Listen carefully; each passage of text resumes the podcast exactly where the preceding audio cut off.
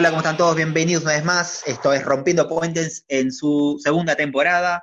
Mi nombre es eh, Gabriel, como siempre, me acompaña Gonzalo y Nacho. ¿Cómo andan? Muy bien, muy Hola, bien, Gabriel. por suerte. Hola, Gabriel, ¿cómo estás? De vuelta nos volvió a presentar a los dos, volvimos a pisarnos, ni bien Sí, me equivoqué. Lo que pasa es que yo eh, este año dije, bueno, un poco más de libertad, democracia, digo, estamos en tiempos apuntar a, a esos valores y de repente, bueno, tal vez me equivoqué. Los viejos valores. Qué, claro, qué En clásico. esa nueva normalidad, Me equivoqué. Sí, sí. Hay, que, hay que ser más este, firmes. Este, Sí, la libertad al final no, no sirve para tanto. Es un poco. Eh, la gente, le- este, la gente eh, anhela la subyugación, como diría Loki en The Avengers. Y tiene la razón. Bueno, como siempre, estamos juntos y vamos a estar. eh, ya le salió el fan de Marvel. ¿eh? Sí, sí, sí, eh, increíble. sí, sí, lo que pasa que es. es- las dos únicas, yo ya lo dije, lo he dicho en redes sociales, las dos películas que valen la pena de Marvel de estudio son Avengers y Avengers Age of Ultron. Son las dos de Whedon. El resto te puede tirar a la basura. Bueno, em, vamos a, vamos a estar como siempre hablando de eh, variadito, variadito como esta nueva temporada de Romeo Puentes. En este primer bloque voy a estar hablando de alguna cosa de cine, alguna boluda de cine como siempre. Em, y quiero, eh, el otro día estaba viendo, en realidad completa, ¿no? Porque había visto un pedazo, pero esta vez la, la vi completa, lo que es la, la remake de Carrie, este, la, la película de 2013, ¿no? Sí. Este, ¿Por qué exacto, ¿no? eso? ¿Eh? ¿Por qué hiciste eso?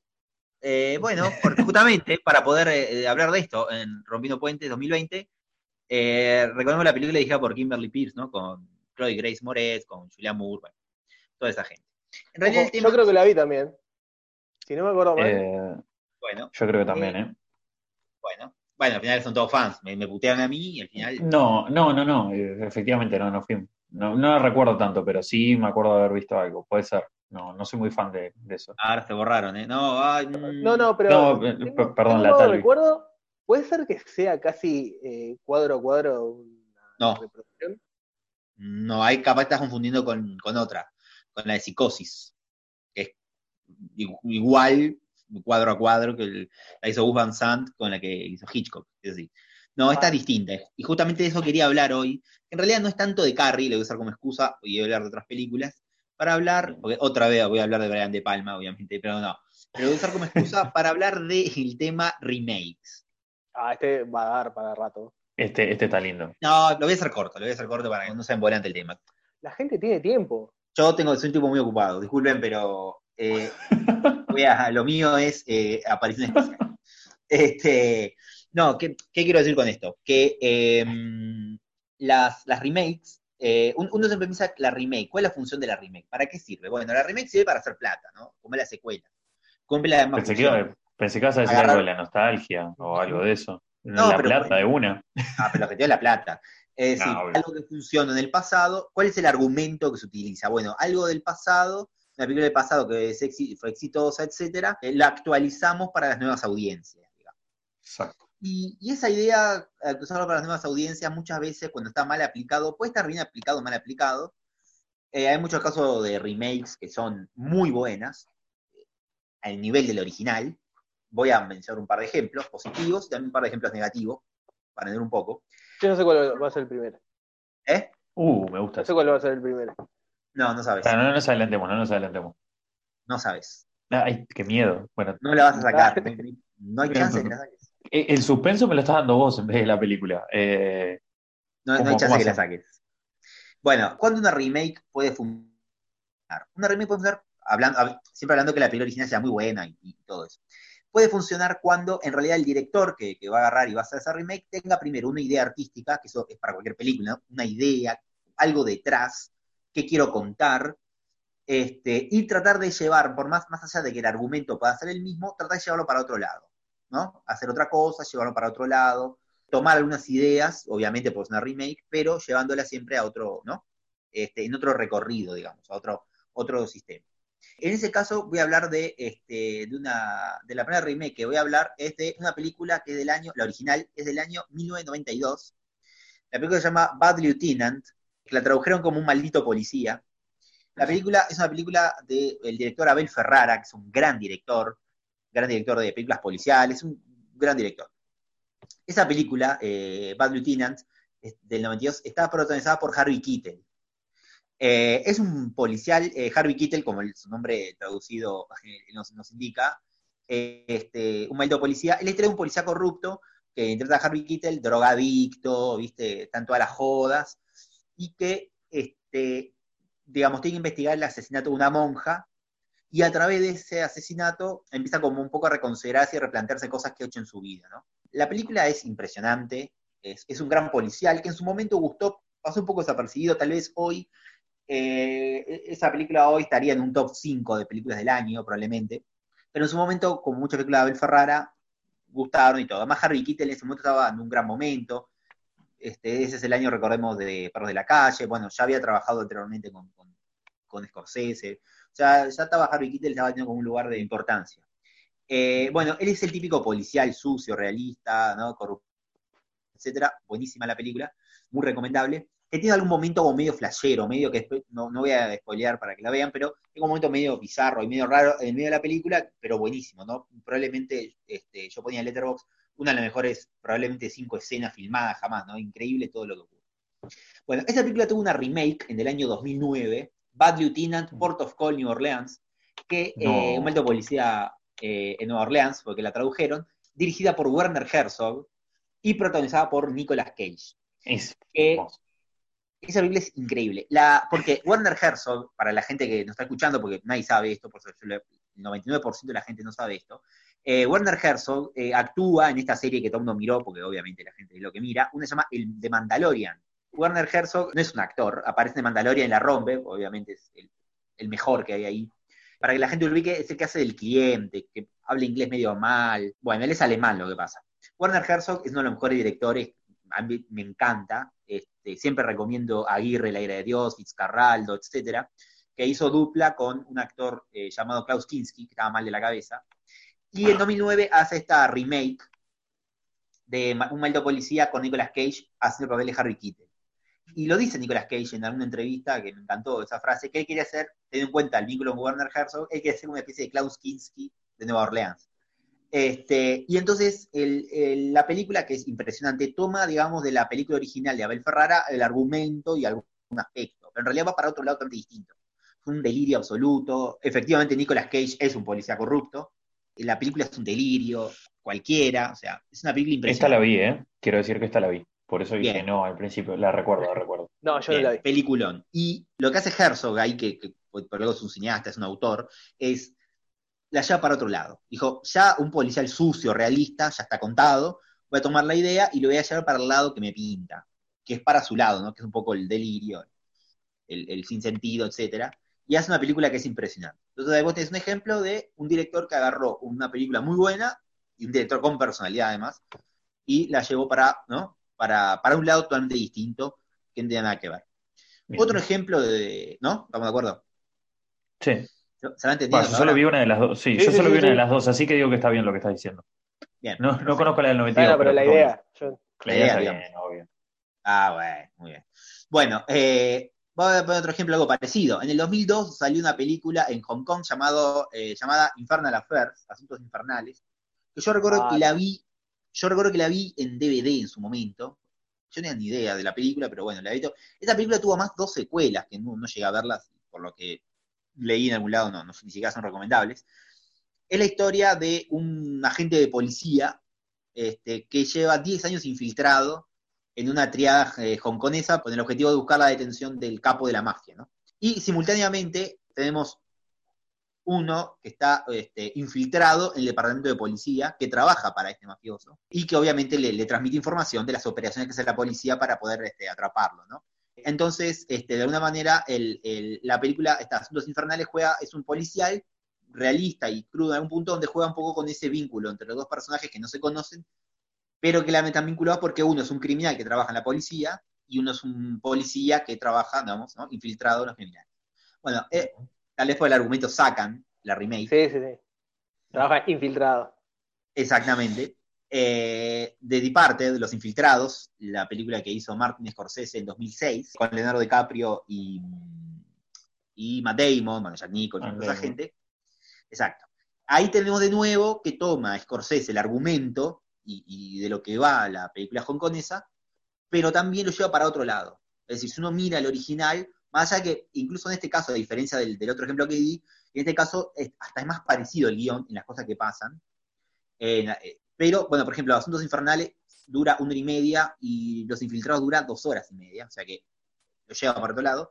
Y lo lleva bien para el lado escorsesiano, el personaje de Jack Nicholson es impresionante, bueno, lleva para la música, ¿no? ¿no? no es que agarra, copia la película y la hace como digerida, digerible para todos, sino que toma y la, la lleva al costado escorsesiano de la exageración, los, los diálogos rápidos, divertidos, complejos, todo eso que después robó Tarantino, ¿no? De, de Scorsese. Y ahí tenemos de vuelta un- una muy buena película donde un gran director con un gran talento y gran capacidad toma la idea y decide mm, llevarlo a su universo, ¿no? Es como que toma, va a Hong Kong, toma el universo de los personajes y lo traslada, este, en este caso con inmigrantes irlandeses, bueno, este, que también conoce eh, Scorsese, ¿no? Eh, tenemos entonces dos ejemplos de remakes donde, este, siendo películas distintas, los dos, las dos consiguen ser excelentes, ¿no?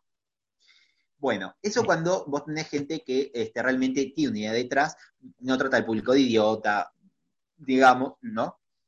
Ahora, después están los ejemplos de remakes donde claramente tratan al público de idiota. Eh, y acá tenemos algunos temas, por ejemplo, no voy a poner, acá se ponen muchos ejemplos, por ejemplo, no sé, la película de Robocop con la que hicieron después, ¿no? Eh, a veces pasa eso, a veces pasa que las, que las remakes no entienden, no entienden la película original, eso pasa a veces. Por ejemplo, este, no, es una, no es una remake, una secuela, pero por ejemplo Halloween de, de, la- de 2018, que es una especie de secuela de Halloween de, de Carpenter, no entendió la de, la de Carpenter. Entonces, la- esta secuela y no tiene nada que ver con lo que hizo Carpenter, porque no la entendió. ¿no? Por más que la venere, hay un montón de elementos que hacen que no, no, no va por ahí. El caso de Robocop, la remake de Robocop no entendió la película original de Robocop, cuál era la gracia de Robocop. Robocop, la película de Paul Verhoeven, es una obra maestra, pero ¿por qué lo es? Es una película que es totalmente satírica, burlona, violencia. Yo no sé si no la entendió o no le, no le interesó. Bueno, obviamente le hicieron una película, vos te imaginas una película ultra violenta, pero irónica, ultra violenta, irónica, no es ultra violenta, mucho humor negro, mucha crítica social, mucho, bueno, imagínate todo eso sacado, vamos a sacar todo eso y vamos a una cosa medio nolaniana, realista, ¿no? También es un poco Eh, la moda del cine, se puede decir. Me atrevo Sí, a claro. meter cosas en, en mis palabras en tu boca. ¿No? Sobreexplicado. Mm. Eh, y entonces, como que llevan la película para el lado del mercado. Bueno, que en vez de ver a un director que le interese contar una historia, la vamos a llevar para el lado del mercado. ¿A dónde puede apuntar esto, no? Que puede gustar. Y ahí lo pasa, bueno. Y ahí pasa el ejemplo de la película que quería, una de las películas que quería mencionar como, este, en forma negativa, digamos, que es el eh, Carrie. Eh, Carrie y la remake de Carrie. Carrie, que es la película de Brian De Palma del 76, obra maestra, me encanta, una de mis favoritas de Palma.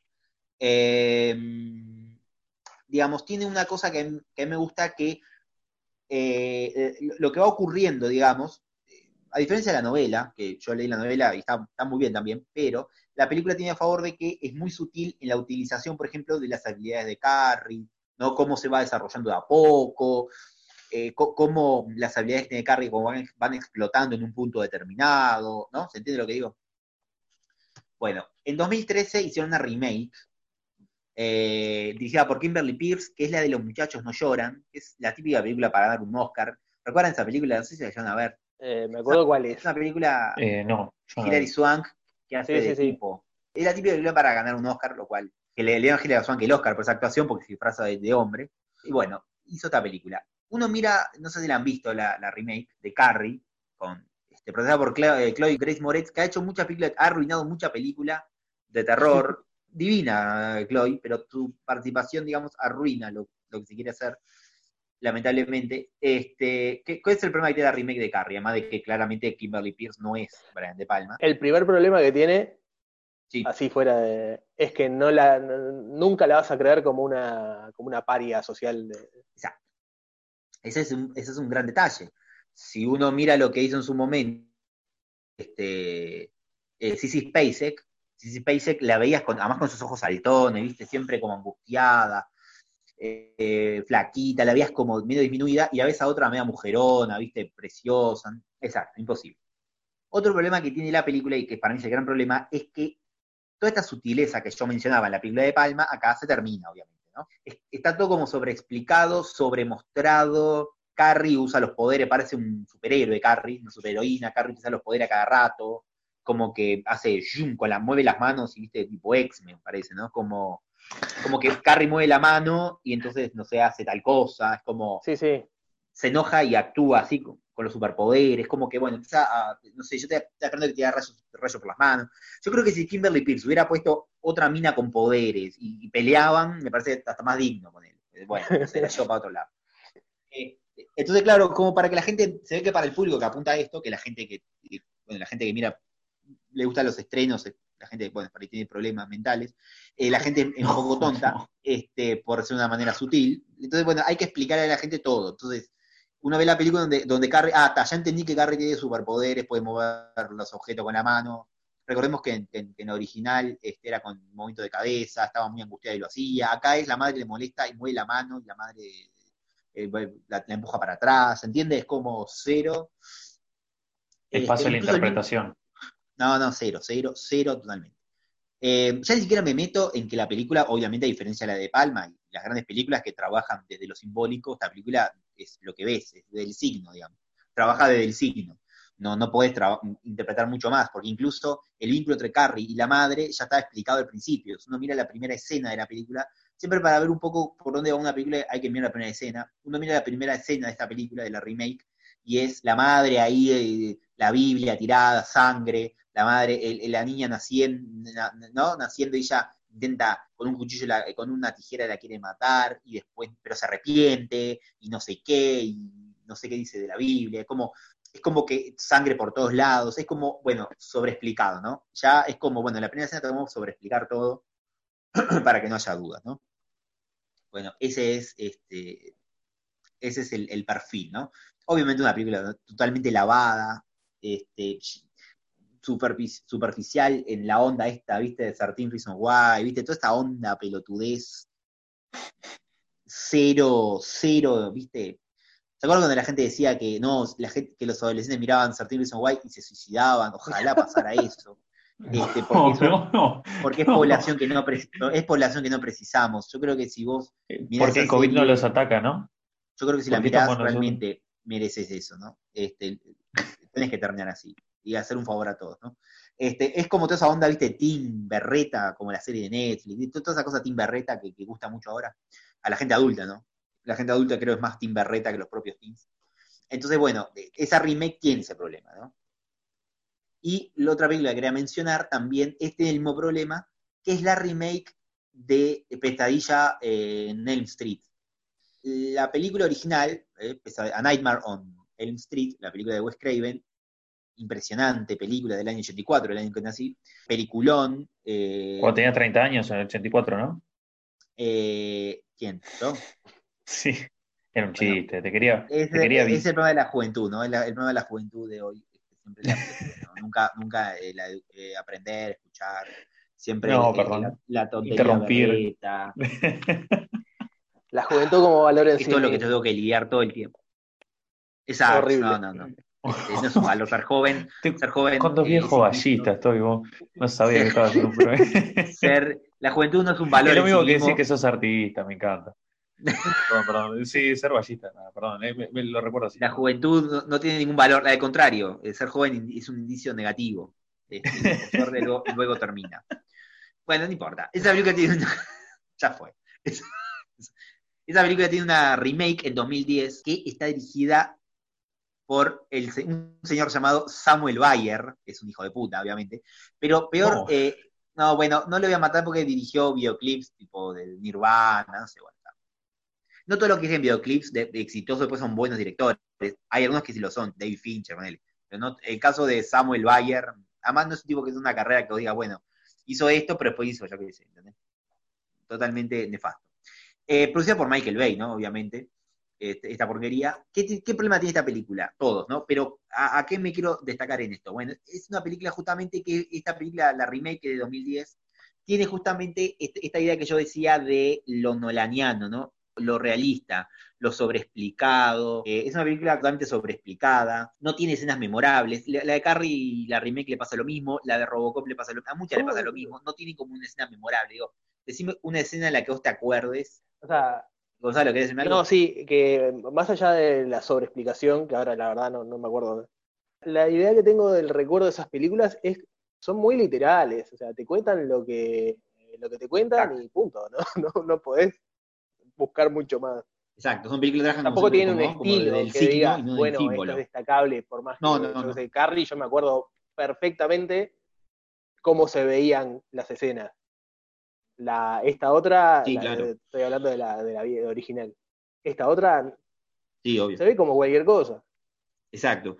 Eh, sí, claro, porque trabajan desde el, desde el signo y no del símbolo, es decir, no trabajan desde, desde esa segunda lectura, sobreexplicado, ¿viste? Eh, además es como esa cosa realista donde incluso este, Jackie Early Halley, que es el que hace de, el nuevo Freddy, digamos, también, viste, como una voz medio ronca, tipo, no viste, no sé, tipo el Batman de Nolan, viste, todo no, bueno, esto es en serio, viste, no, bueno, como toda esa onda realista, no tiene escenas memorables, los personajes son todos muy olvidables, mm, no tiene ningún tipo de, que vos digas, bueno, ¿por qué? Justamente, porque intentan llevar la idea original y lo llevan a, bueno, a, qué le gustaría o, qué es el cine que se mueve ahora, ¿no?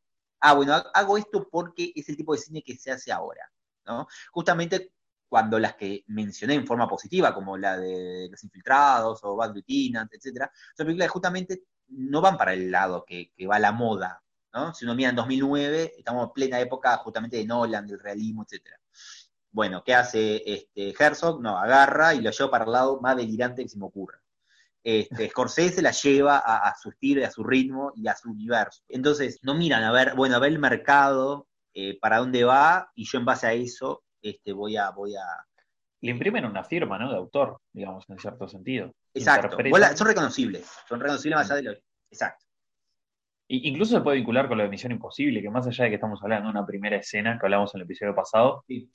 te das cuenta que no es un remake por eso, ¿no? Es, es intento también de, de ponerle una firma, de interpretar algo, de, de ponerle lo de autor a algo y no simplemente hacer como una cuestión, bueno, ahora la tecnología es diferente, las películas pueden ser mucho más vistosas, si se quiere, no tengo idea en ese sentido, pero ta, traigo una película, la pongo idéntica, en el futuro eso no, no sucede. Por- Con un buen remake al menos, ¿no? Que fuese una buena fórmula de remake. Exactamente, exactamente. Es decir, entonces, en definitiva, el problema no es hacer una remake. Hay miles de remake, hay otro remake, capaz que vos eh, pensás que yo iba a hablar de esa, ¿no? De la cosa. No, ¿De cuál, cuál pensás que iba a hablar? no, pensé que ibas a decir de, de Scarface. Que Ah, creo que bueno, es como ser un ejemplo. la apoteosis de, de la remake. exacto, pero bueno, no.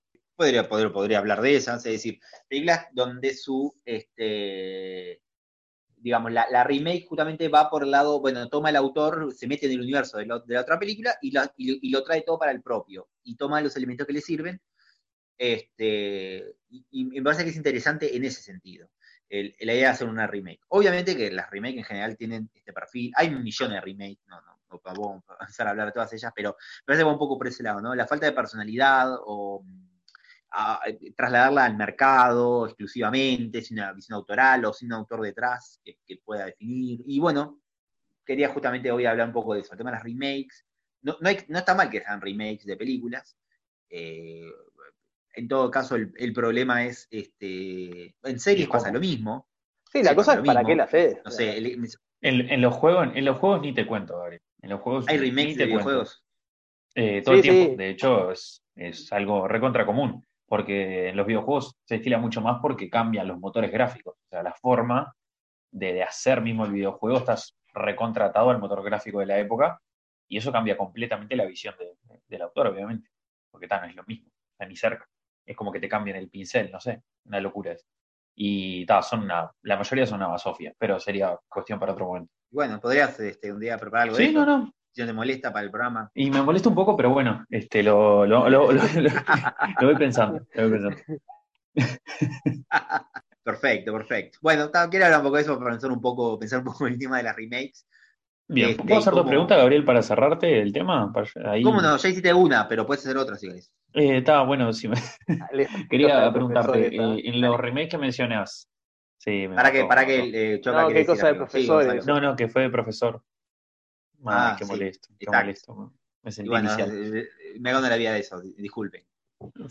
Este, no, la pregunta es, en los remakes que, que mencionaste, ¿con- ¿consideras que es válido ver la película original? Porque ahora que traes todo el tema y los ejemplos que mencionaste, en dos de los casos yo había visto el remake y te diré que ni siquiera sabía que había una original.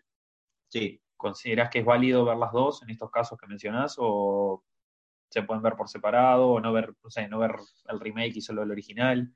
¿Crees que en un remake está bueno ver los dos para entender qué se trae de lo viejo y cómo se reinterpreta? Bueno, a ver, en el, caso de, esos ejemplos, sí, puede ser, en el caso de los buenos ejemplos que, que di y hay otros más, este, se puede, y hacer un poco el ejercicio de pensar, en el caso de las buenas remakes se pueden ver por sí mismas y ya está, sin necesidad de tener que ver la original. Este, en algunos casos sí. Pero bueno, la gente en general, en realidad, vieron que cuando lamentablemente hay como un desprecio por, la cultura audiovisual, la gente mira películas no para, no para pensar, sino para lo contrario. Este, la gente se quiere poco a sí la gente se quiere poco a sí misma, entonces prefiere perder el tiempo y no pensar, ah, voy a mirar esta película, voy a mirar esta serie para no pensar, ¿no? Es como, ¿no? Como voy a perder mi tiempo en algo que no es para pensar, o sea, como que uno no tiene la capacidad de pensar, ¿no? Y obviamente la gente no, toma esto, pero si a alguien realmente le interesa el cine en serio, ¿no? No, no es que es cinéfilo, ¿viste? El no soy cinéfilo y miro la de superhéroes. qué, qué linda etiqueta, ¿eh? No, claro, no, sos cinéfilo y vos mirás y miran series. ¿Viste esas cuentas que dicen cinéfilo? Bueno, vos entras, son todas series y las películas son las que están de moda. Nunca te hablan de ello, de lo que se llevó. Solo hablan de lo que se llevó para hablar de la polémica. Nosotros tenemos el término gamer, así que no te preocupes, Gabriel. Nosotros siempre decimos algo peor. O sea, lo, que a ustedes les pasa, a nosotros nos pasa peor. Así que no, no te preocupes. Y lo que pasa es que ustedes quieren tomar el concepto del cine de contar una historia en vez, de jugar un jueguito, ¿no? Pero bueno. Eh, sí. Eh, ¿Y esto, papá? Me saltó un cartel que no hay Ah, mirá, pero ya, no, ya no hay 40 minutos. ¿El premium? qué bueno. Y bueno. El premium. No, no, ¿teníamos que deschavar que estamos grabando por Zoom o esto se edita? No, creo que se nota. No, está bien, está perfecto. Somos, porque somos Romito Puentes, es, importante. Una promoción. Eh, Grabado en vivo y en directo. entonces, estudios. Palmera Record. De los estudios. Este, pero, pero bueno, si, si, a él, le gusta mirar eh, arte para pensar y pensarse a sí mismo y no, y no, para perder el tiempo como suele hacer la mayoría de la gente, este, siempre es un lindo ejercicio eh, tratar de, de, comparar, porque eh, también las películas, este, las remakes también un poco son como las marcas de las épocas, ¿no? Van, van, van mostrando qué es lo que de alguna manera se percibe en la época, incluso la versión autoral, no sé. Es interesante, pero el que Yo creo que siempre. ¿Qué otra? ¿Eh? O sea, en, general estábamos hablando de, remakes dentro del mercado americano o de, afuera para el mercado americano y en distintas épocas.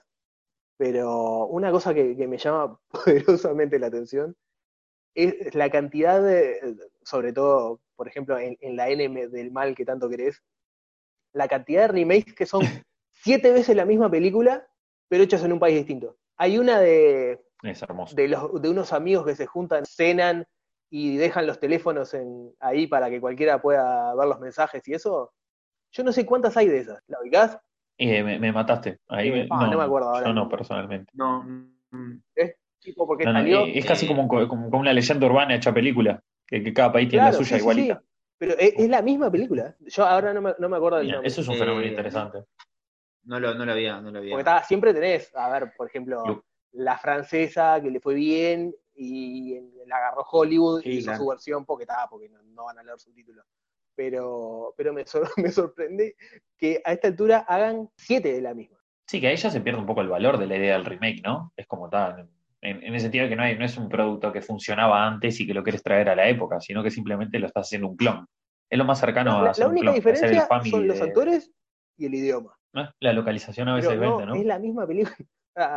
están adentro de un living, no, hay mucha localización.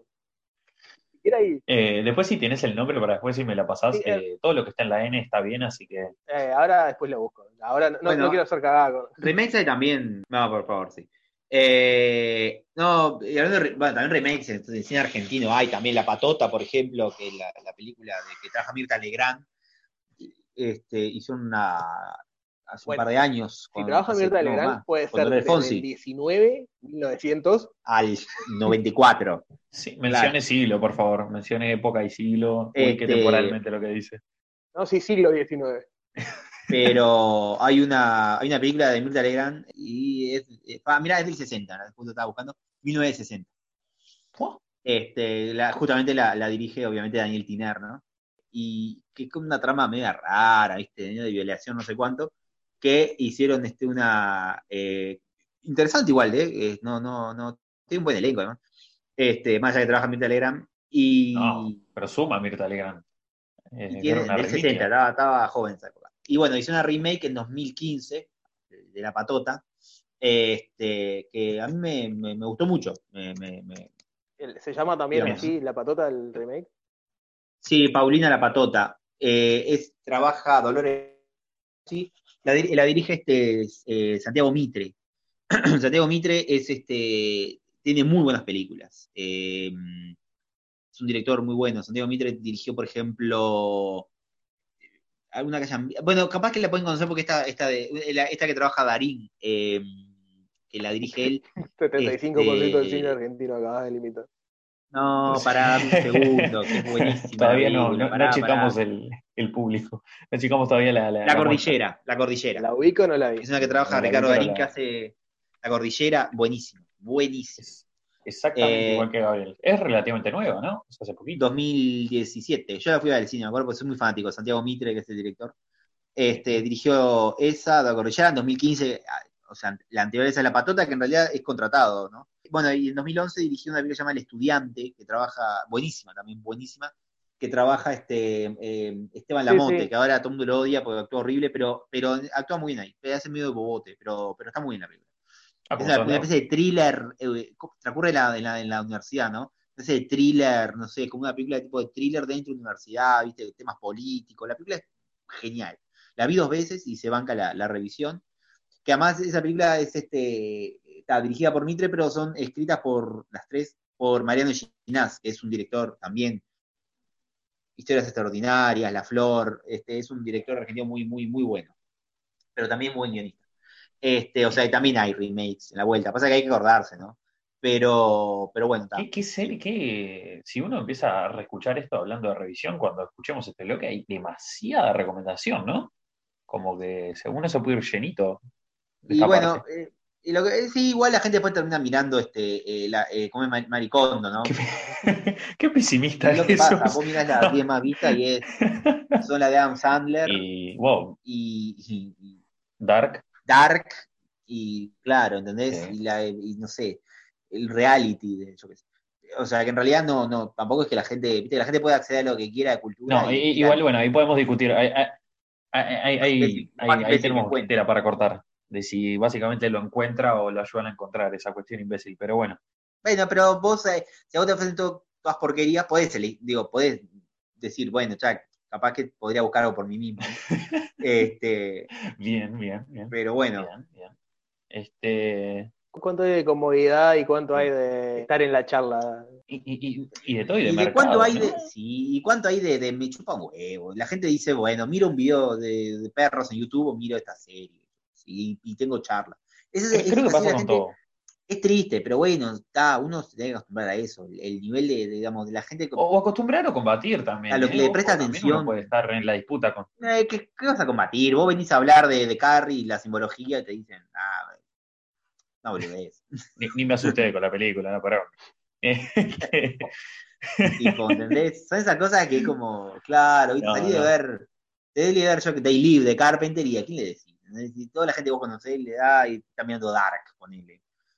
sí, sí, sí. Y papá, acabo de volver a ver Live, ponele, ¿no? Este, de- no sé, salí de ver The Irishman, justo el otro día me, justo, este, tercera vez que veo The Irishman, ¿no? Obra maestra absoluta. Ves The Irishman y la gente te dice, "Eh, ve Dura otra tres vez, horas otra, otra dale, vez, bueno. otra vez Scorsese con mafiosos, está todos viejos, bueno, yo viste que no puedes pelear contra ella, está, llega un punto en el que, el que no puedes pelear contra la sociedad, como bueno, está bien, no sé. O- ojo, ojo, desde tu lugar, desde tu lugar eh, eh, específico, eh, es un discurso difícil. Eh, eh, es, me- me- Sí, a me capaz que no es la mejor forma tampoco. Sí, me parece Ah, que, que son todos desde tu rol, esa educación cultural. No, pero me pasa, claro. pero me pasa, por ejemplo, pe- perdón que hablemos de esto, pero y para hacerlo rápido, al contrario, para esto, hablando para de, nosotros mismos. Hay un tema que es muy claro, que es que, a ver, uno pone, lo he visto conmigo y lo he visto en otros ejemplos, de otras personas que les ha pasado más, porque yo en Twitter a, a nadie le importa lo que escribo, pero me ha pasado de, de hablar de The Irishman, obra maestra, y explicar por qué, y que es una película autoconsciente, y que habla del cine, y este, y por eso es tan referenciada al padrino, y bla, bla, bla, bla, bla, bla, y te sale alguno diciéndote, ay, pero mirá qué mal está hecha el. los efectos especiales, ¿entendés? O te dicen, pa, no, no sé qué, pero otra de mafioso. Es como. Eh, pero esto Sí, pasa, este, yo veía en Twitter, por ejemplo, a alguien de, que también ponía unos, unos, unos comentarios eh, muy buenos sobre Once Upon a Time in Hollywood, ¿no? La de Tarantino, sobre unos, unos cuestiones analiz- este, analizando unas cosas. Este, y eh, abajo ba- algunos bardeándolo, ¿viste? Ah, pero eso dónde está en la película. El flaco se llama, se llama simbología, pero bueno. Quiero decir, ah, esta boludez. Ent- ¿Entendés Es, cómo? es lo que tiene- es- es lo que también tienen las redes, ¿no? ya sé, pero la mayoría de la gente es esa. Vos agarras 10 personas, yo lo hago, pero lo veo en mi entorno. Pero pasa, pasa. Es, es como a mí. A mí Agarras yo 10 qué sé, yo, el personas y cine- 9 vieron Dark y no saben quién es. No, no, ejemplo, a mí me pasa. Parece pasa Uy, Irishman, qué larga que es. Dura tres horas y media. Voy a mirarme 8 capítulos de Dark juntos. ¿entendés? No, a mí me pasa que es cierto, es cierto lo que dice Gabriel y creo que cada, cada uno también se va como especializando. Yo de cine sé poco y nada, pero siento que ya, ya escuchando a Gabriel acá tengo la apertura, por lo menos.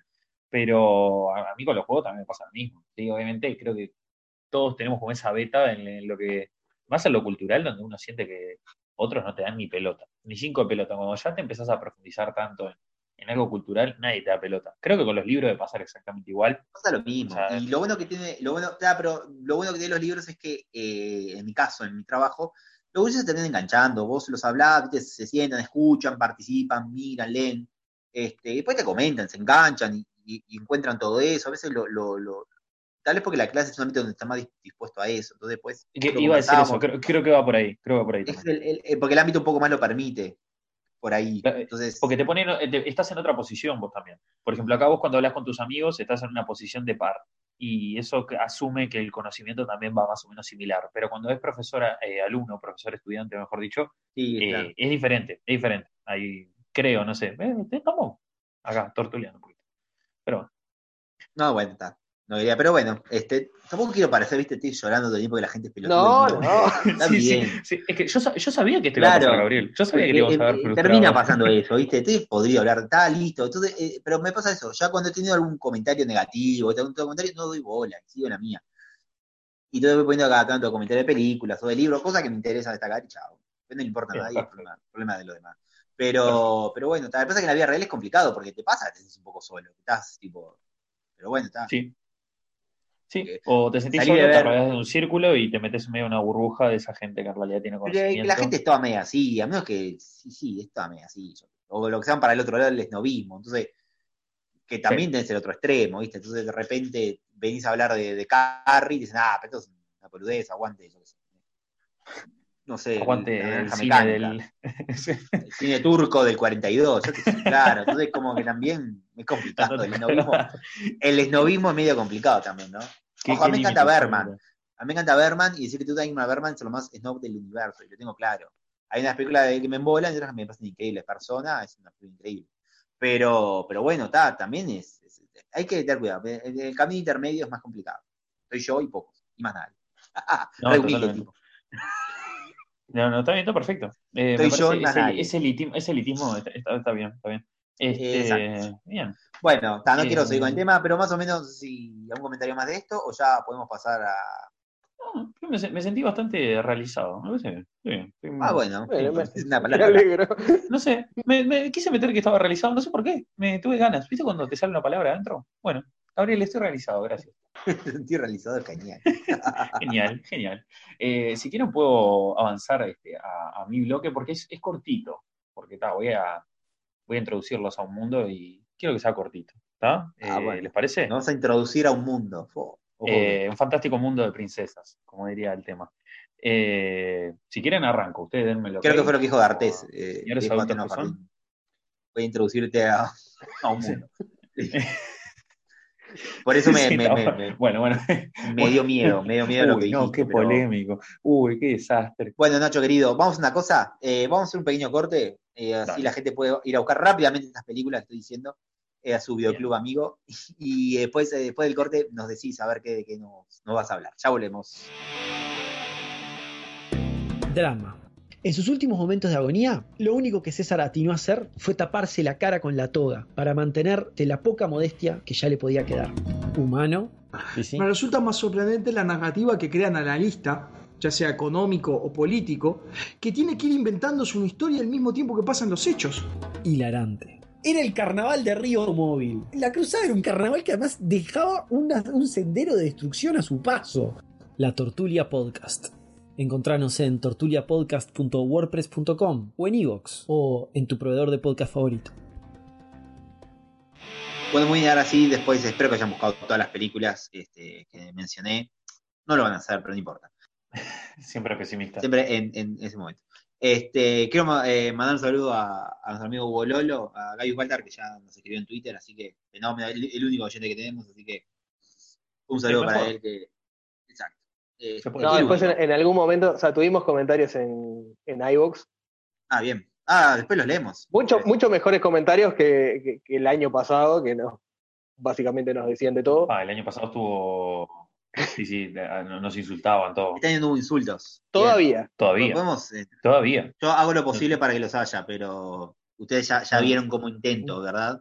Sí, Este, estás un- tratando de, de incitar a las masas de la N para que te bardeen, pero no, no. No sé qué va a pasar. Capaz te ignoran. ¿Quieren, quieren que eh, eh, ha- hacer cualquiera y, y leer los comentarios ahora? ¿Lo de Evox? Sí, sí. Sí, dale, no hay drama. Dale, viste, como somos tan rebeldes, tan, cambiamos todo, somos artistas y como tales Sí. eh, estamos siempre creando. Es nuestro, Entonces, esto, ver- esto es nuestro remake de Rompiendo Puentes. Exacto, bueno, exacto. Entonces, en vez de leer los mensajes al final o al principio, lo vamos a leer en el medio. Así, De una. de, de una. Bueno, en Ibex son los comentarios. Este, Martín, Martín Min, Martín Mind, será, no sé. Dice, seré sincero, entré por la tortulia, pero me engancharon, sigan así, muy bien. Y que ser sincero es la, o sea, la única forma de, de- sí, entrar por la tortulia, no, no hay otra. Además es una obviedad, claro, claro. O sea, no hay, no hay otra forma de entrar acá. O sea, Ah, este podcast, ¿quién por- querría escuchar esto? ¿Entraste por Diego? Bueno, no hay Diego. No está Diego, Gil. Diego no está, Diego se fue, bueno. Exactamente. La Tenemos a. Diego como carnada, como clickbait, ¿no? Tenemos a Diego y la gente engancha y de repente estamos, no está Diego, estamos Si, nosotros. subiera- si subiéramos videos en YouTube, yo pondría a Diego en cada una de las miniaturas de YouTube. En todas. Exacto. Tipo, Diego como como que eso. se- Es como que te den, viste, te den, ah, che, vamos acá, este, lleno de minas modelos, todo ahí entras y son flacos. Bueno, que Ay, ay, ay, ay, cuando ay, ay, ay, ay, qué, Y la qué mina peligroso, tratando- Gabriela, bueno. es. No, decime, Gonzalo, ¿qué pasó? Yo creo que cuando dijimos, eh, bueno, vuelve rompiendo puentes, el primer comentario fue, ay, las historias con final triste. Sí, Sí, sí, sí. Mm, no, no. que- Y este vos- podcast es una no. historia con final triste en estos momentos. O sea que Bien, bien. Puede ser una amistad de podcast. Bueno, Gabriel Silva, Gabriel Andrés Silva Oteiza, el nombre completo. Eh, dice, igual funciona. Dice, sigan y vamos arriba. Saludo de Chile. Muy bien, amigo chileno, un saludo grande. Eh, eh, yo quiero decirle a nuestro amigo chileno que en Uruguay tenemos una expresión para eso que se llama bien igual. Como que te está bardeando y te está diciendo algo bueno al mismo tiempo. Bien igual significa No, sí, sí. bien, bien igual. O sea, está bien, bien, yo qué sé, algo, algo encaraste. Y él me tiene parece- grandes. Perdón, quiero hacer una mención a uno de mis autores favoritos chilenos. Y uno de mis autores favoritos, bueno, primero obviamente Roberto Bolaño, pero es obvio, Condorito. de Bolaño ahora.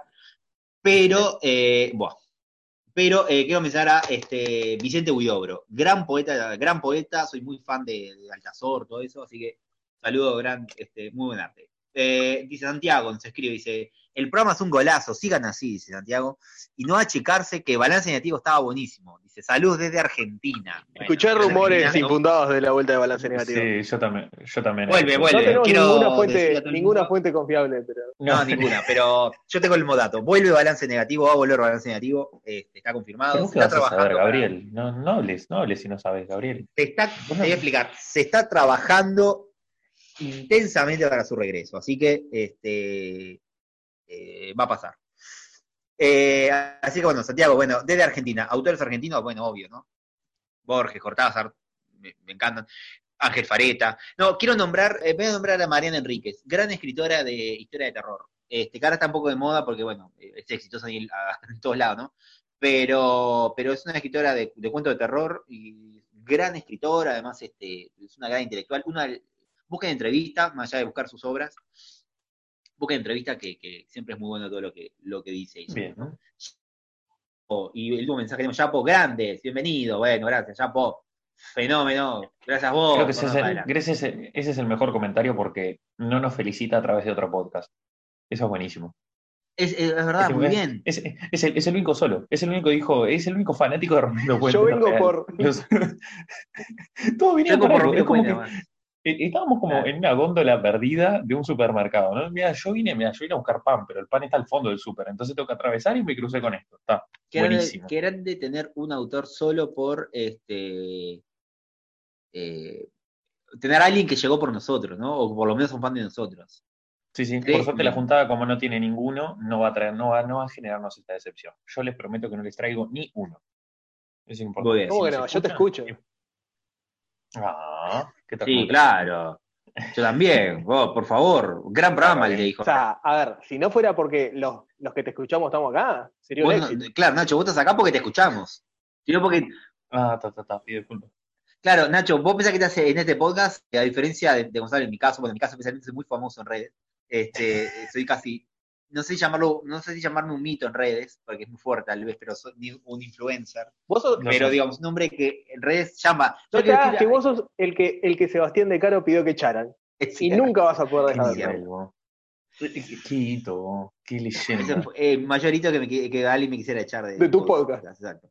Eh, de mi podcast. eh, de manera negativo. No, quería comentar que este, para la gente que nos escucha, bueno, Chile, Argentina, eh, no tienen por qué saberlo, por eso lo- es bueno que, que- que lo diga, por más que Gonzalo y Nacho lo sepan. Obviamente, yo en Uruguay soy considerado una figura importante. Para la gente que está afuera, dice, "Ah, capaz que no, pero miren que en Uruguay soy considerado una figura importante, entonces soy importante. Cuando tenés que aclararlo es un poco complicado. No, bueno, porque dentro del país ustedes ya saben que lo soy, pero tal vez la gente que está afuera no lo sabe, entonces es bueno también. Igual es bueno no ser un profeta en otra tierra, ¿no? Es bueno que seas reconocido Por en tu única país. vez. Soy reconocido en mi país, por suerte. Gracias a todos Es los que, mí. Bueno. Bueno.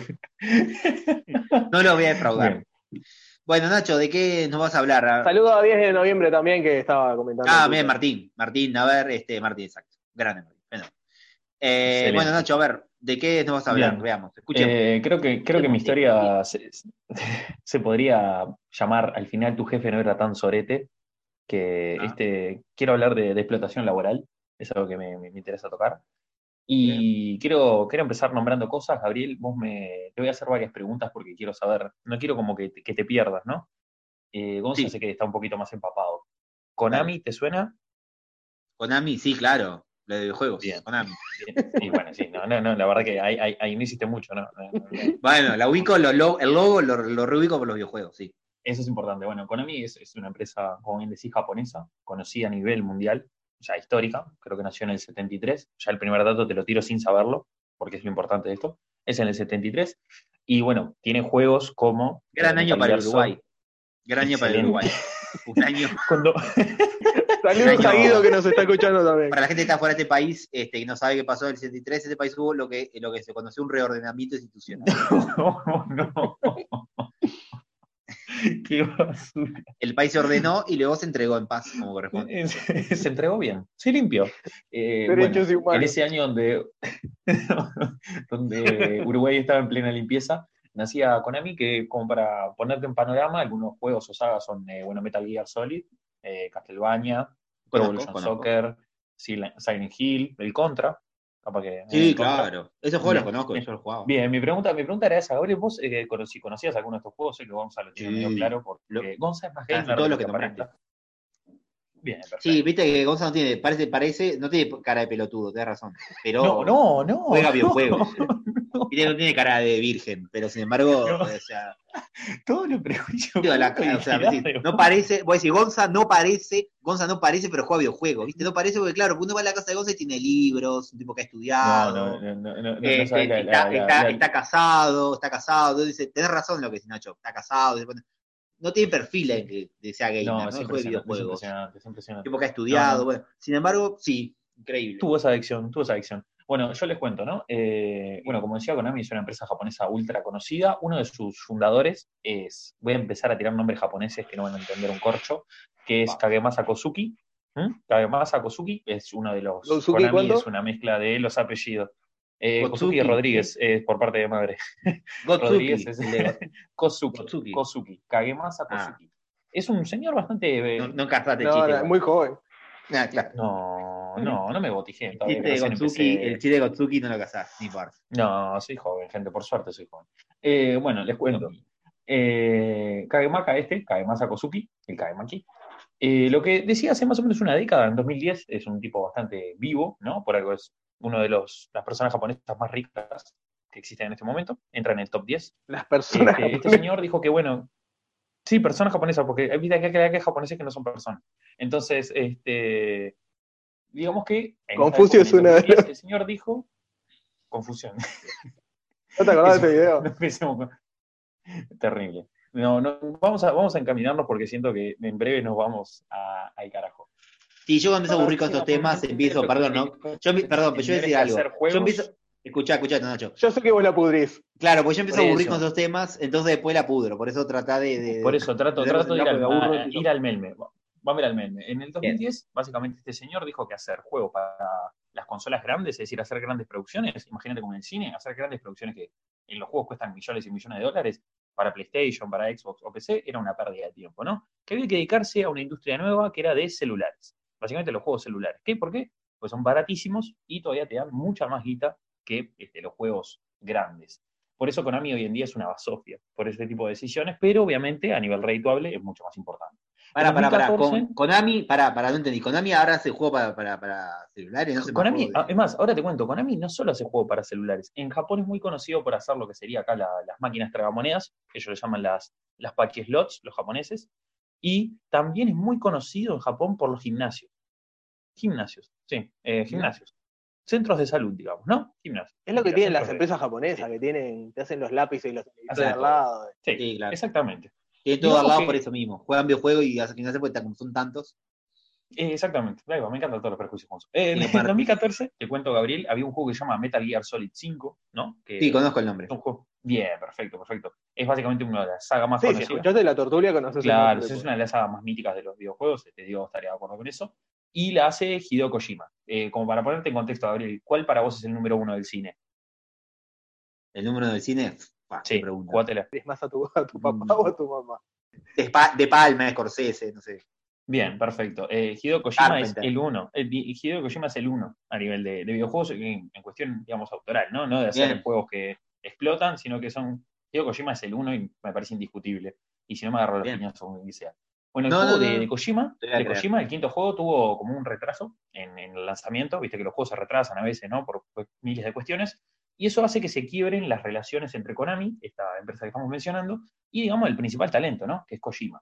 Esta ruptura no era contractual, sino que básicamente lo odiaban, trabajaba para Konami, pero lo odiaban, y básicamente le sacaron el nombre de los juegos, le cambiaron el nombre del departamento de él, él tenía un nombre, con- un departamento dentro de la empresa, que imagínate se llamaba Gabriel Productions, que básicamente era ponerle la firma a los juegos, porque el tipo era muy importante. Le cambiaron el nombre, le pusieron el número 8, departamento número 8, en plan, no me importa nada. Eh, le sacaron el internet de todas las computadoras del departamento, solo podían eh, comunicarse mediante una red local. Entonces, ya vieron un poco que esto ya es raro, ¿no? ¿Por qué te van a sacar internet de, de- de tu oficina, ¿no? O sea, te odian tanto. Entonces yo quiero poner Sí. un contexto. Quiero preguntarles a ustedes si me pueden traer una, una anécdota. ¿Qué es lo peor, si pueden contarlo, ¿no? Que les pasó en un trabajo a nivel de, de relación laboral. ¿Qué sienten Ah. que es lo peor?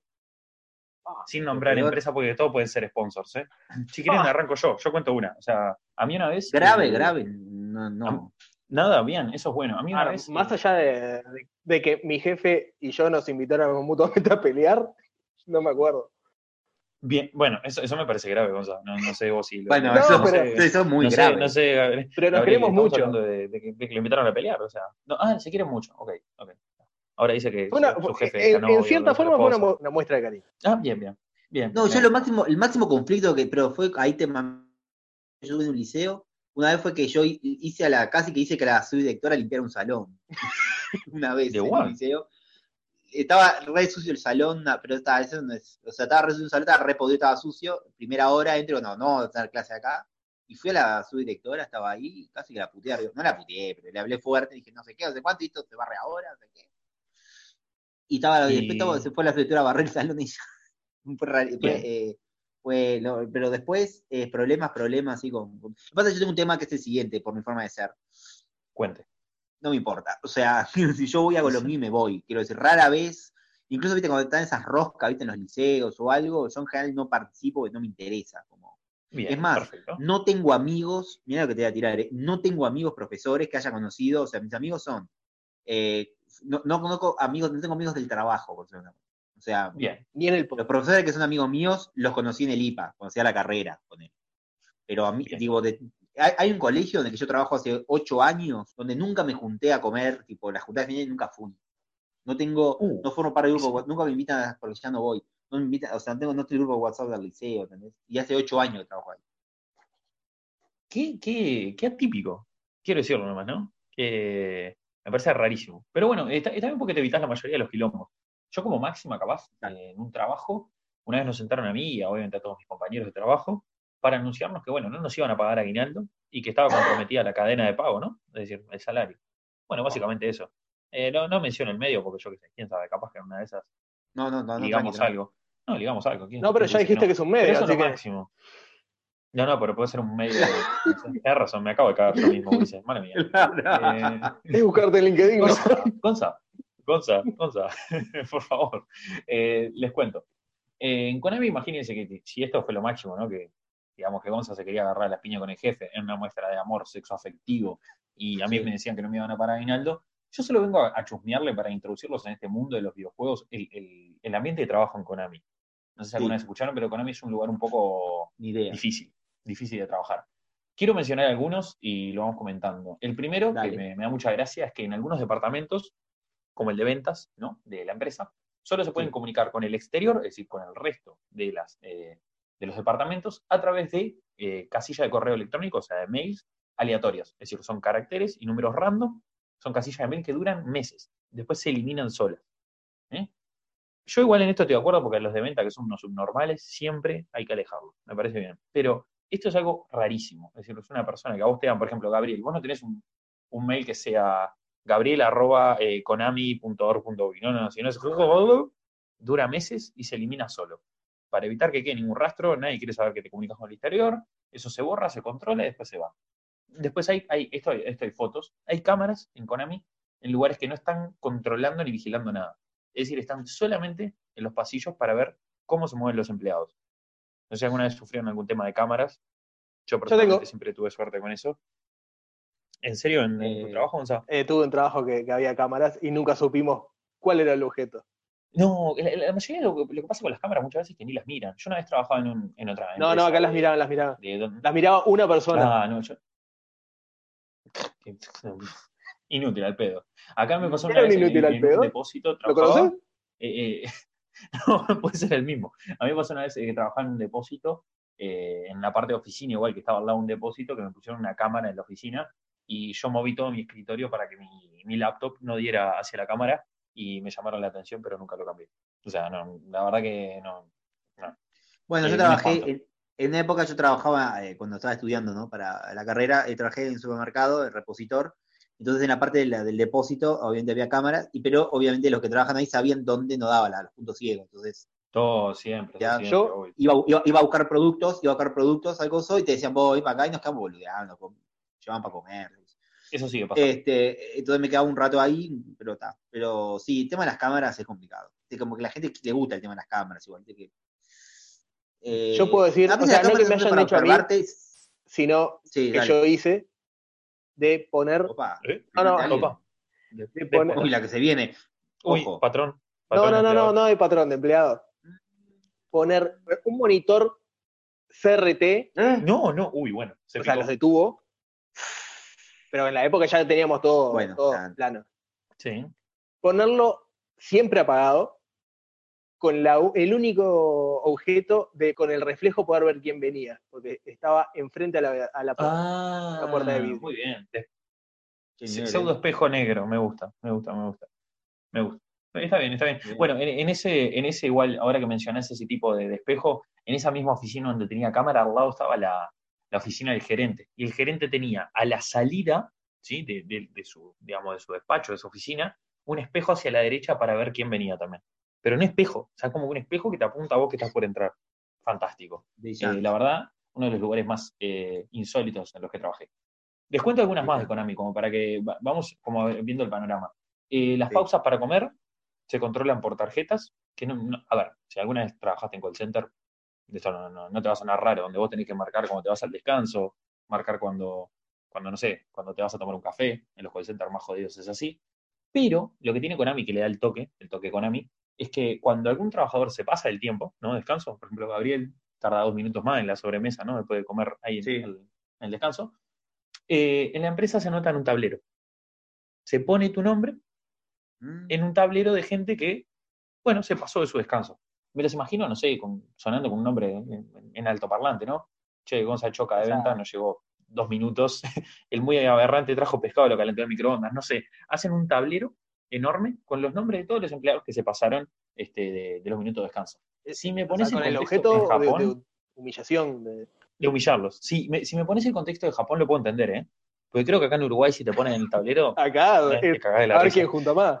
Es más, claro, a ver cuántas semanas estamos ahí. No, a ver quién junta más claro. Eh, en Japón entiendo que la cuestión de, no sé, el honor y del trabajo es algo un poquito más jodido. Igual me parece un poco bestia, ¿no? Con un tablerito con tu nombre, diciendo que básicamente te, te pasaste el descanso.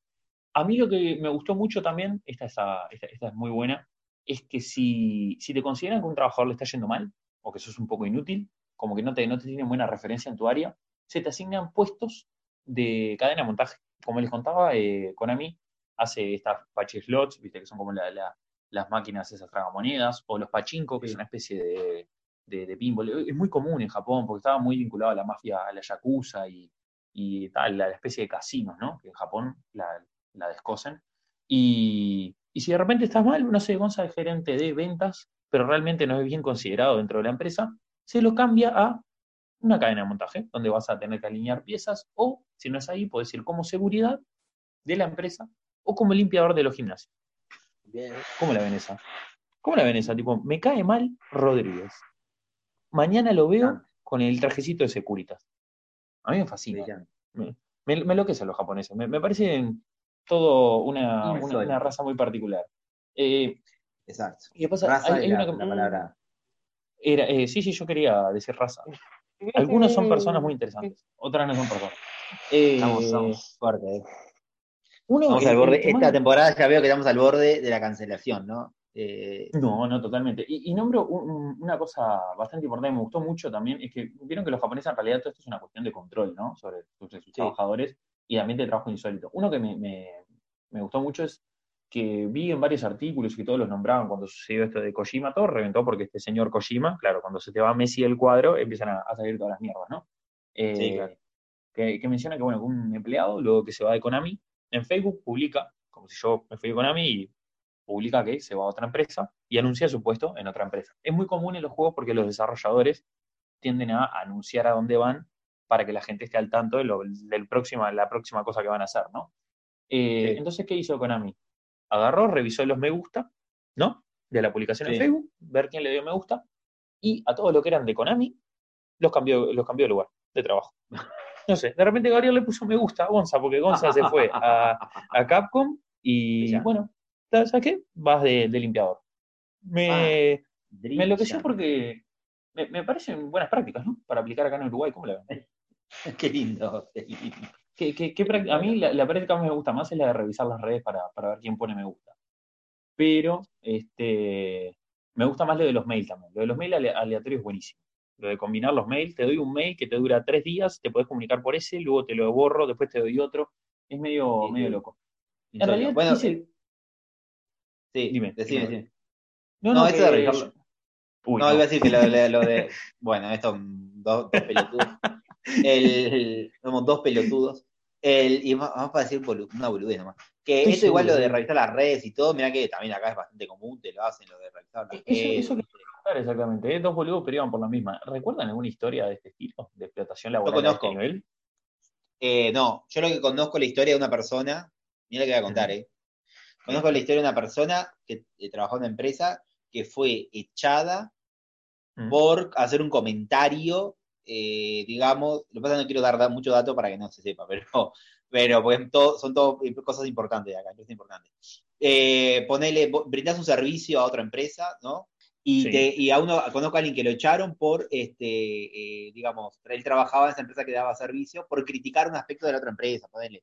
Pero era totalmente random. Este, y se ve que le vieron, le- le- le- el otro, che, le buscó quien, se ve que la persona que le había criticado, mandó, che, este, y, y investigó, vio que trabajaba, no sé qué, y lo terminaron echando por un comentario.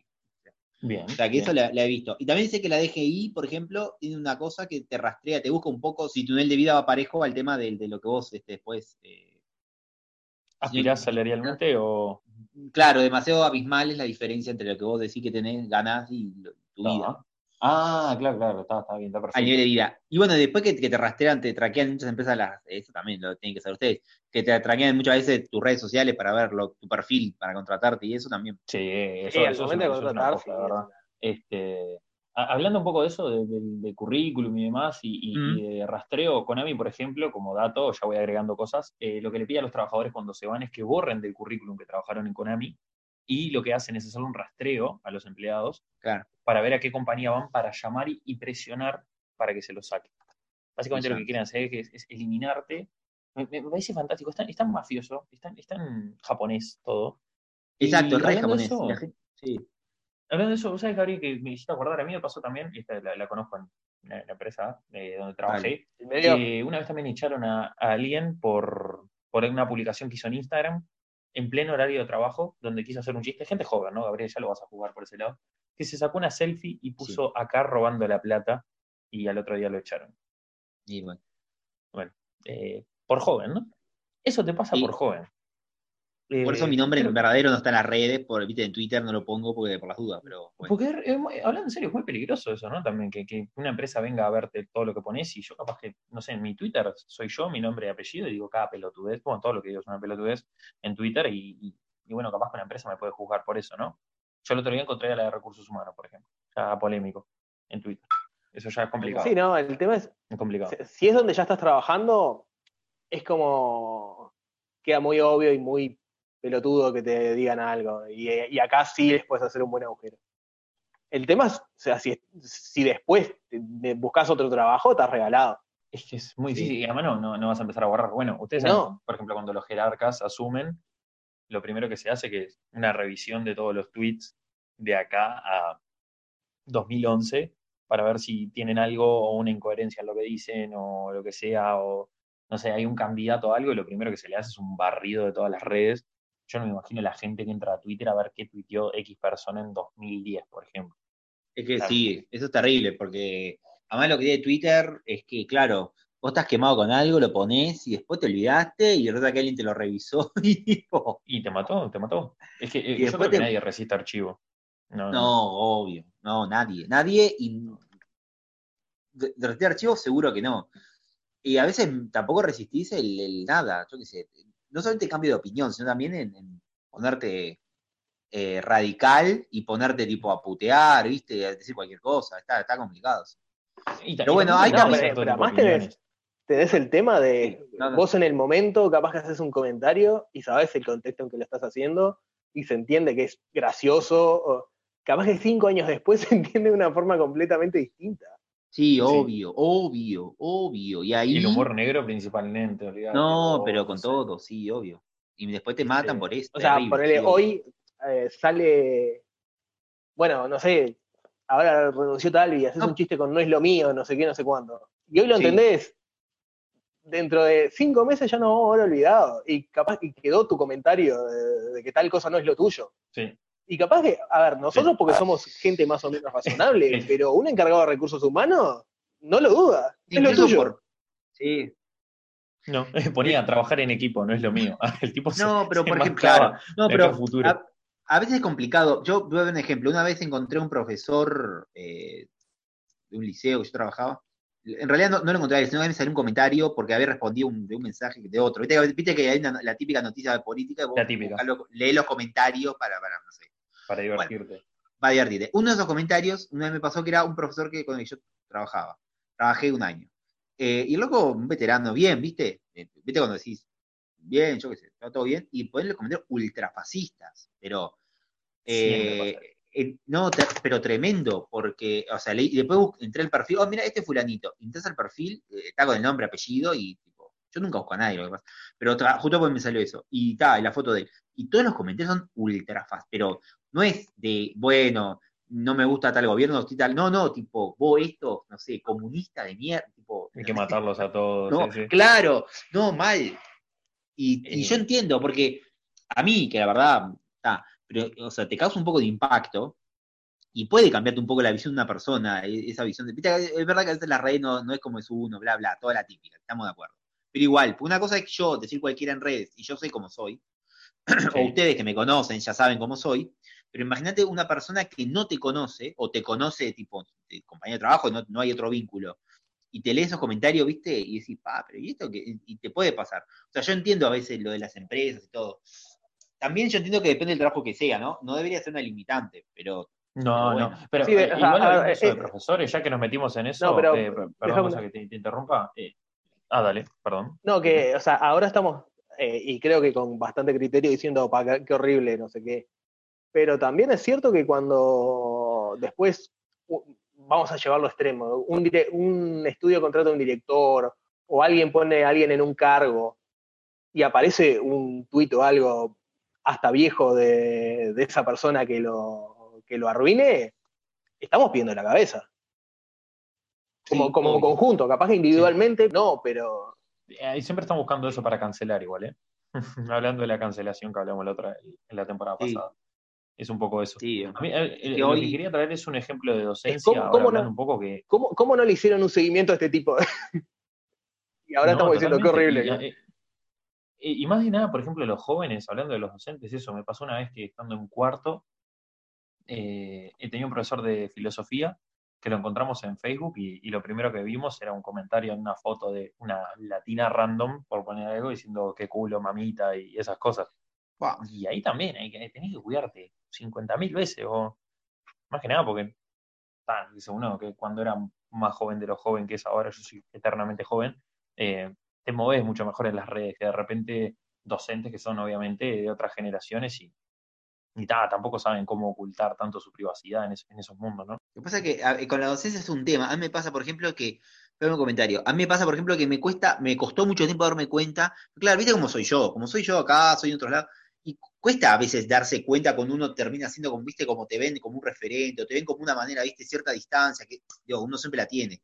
Pero claro, después si claro, la gente encontrás a un tipo que uno sabe que en la docencia tenés otro rol. Entonces, claro, te encuentras un estudiante que pusiste un comentario de lo que miran ser y son todos retardados. No sé, ejemplo, un comentario así te, te, te choquea bastante. Más allá de, un comentario de lo que sea, yo qué sé. Pero, pero sí, eh, digo, pasa, el tema de las redes, lo que pasa es que, claro, esta gente siempre existió, siempre existimos y siempre pensamos lo mismo. Lo que pasa es que, claro, el problema de las redes, la inmediatez de las redes y el pensar que nuestra opinión es importante, de alguna manera hace que, que estas cosas se, se, se- se- sean más, se divulguen más, todavía sean más públicas. Sí, Entonces conocemos costados de las personas que a veces esos costados de las personas tampoco son tan así, a veces vos tuiteás caliente o, o, o- o justo te agarró, viste, un comentario, viste, que a veces tampoco, o sea, así como no las conocemos a las redes- personas. Uno A- las a- redes no es fiel a sí mismo. No, al 100% nunca lo es. Entonces es vos podés decir, podés conocer a una persona realmente, eh, personalmente, a veces no la conoces, menos vas a conocer a veces por redes, yo qué sé. Pero está, es verdad que, que es como, bueno, y esto, y a veces no tiene contexto y vos le pones obviamente el peor contexto. Pero es No. cierto eso. Bueno, Nacho, más, No, totalmente. Bueno, que ¿tenés más es eso. condiciones laborales? No, no, no, no. No, no, no. eh, hay en otras empresas, pero no quise ah, tipo, apabullar mucho. No, está bien, está bien. Eh, Por era, como. No, por las dudas, ¿no? Que Gabriel se me aburra. Era para mostrar un poco como el, el fantástico mundo de los videojuegos. Me gusta un poco traer lo, lo, lo más feito. Lo feito, ¿no? Porque después hablaremos de, de juegos y otras cosas, pero Bien. esto, esto, esto está lindo, está lindo. Además, todos Sí, hemos muy historia. explotación laboral. Y, La verdad que sí. Qué lindo la explotación laboral, sí, sí. eh, Eh, hermoso. Divina. To- to- Presión laboral para increíble. mí es obligatorio. Tremendo. Bueno, muy buena historia, la verdad estuvo muy bueno y me interesó, así que si a mí me interesó, realmente es interesante. Este, eh, creo que la mejor forma sea- de saber, sea su propio, sea su propio patrón, su propio patrón y, y- guía. Es- yo creo que la mejor forma de darse cuenta cuando una historia está interesante, en este caso, que no tiene que ver con algo que me interese, es porque me, me captó, captó mi atención, así que eso objetivamente marca que es interesante. Este, así que estuvo muy bueno realmente. De hacer un corte más, ¿qué les parece? Cortamos. Y ya en el siguiente bloque, este Gonzalo nos va a traer algo también para comentarnos este, en, en este nuevo capítulo de Rompiendo Puente. Ya volvemos.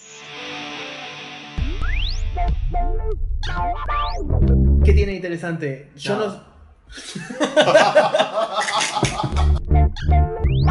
No, dale, seguí antes que nos hacemos más perros. Lo peor es que ahora yo estoy pensando.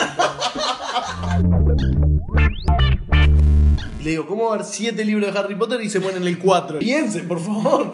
Harry Potter y el horno.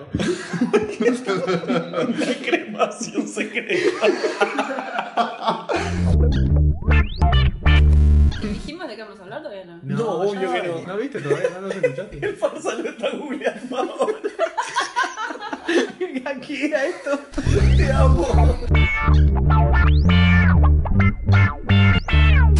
La productora se llama Plan B. Casualidad, el nombre se comparte con la píldora abortiva y hizo un aborto de película. Pero lo que no entendí, ¿te gustó?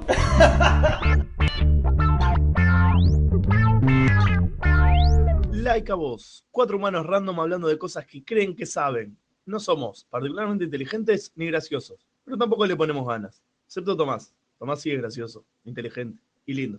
Gracias. Bueno, muy bien. Y ahora sí, llegamos al final, último bloque de este show de varieté, que es la segunda temporada de Rompiendo Puentes. Y ahora vamos a ver qué nos trae Gonzalo de interesante para comentarnos en estos momentos. El dueño Gonza. Gracias. Bueno, hoy les voy a hacer una historia de un salero.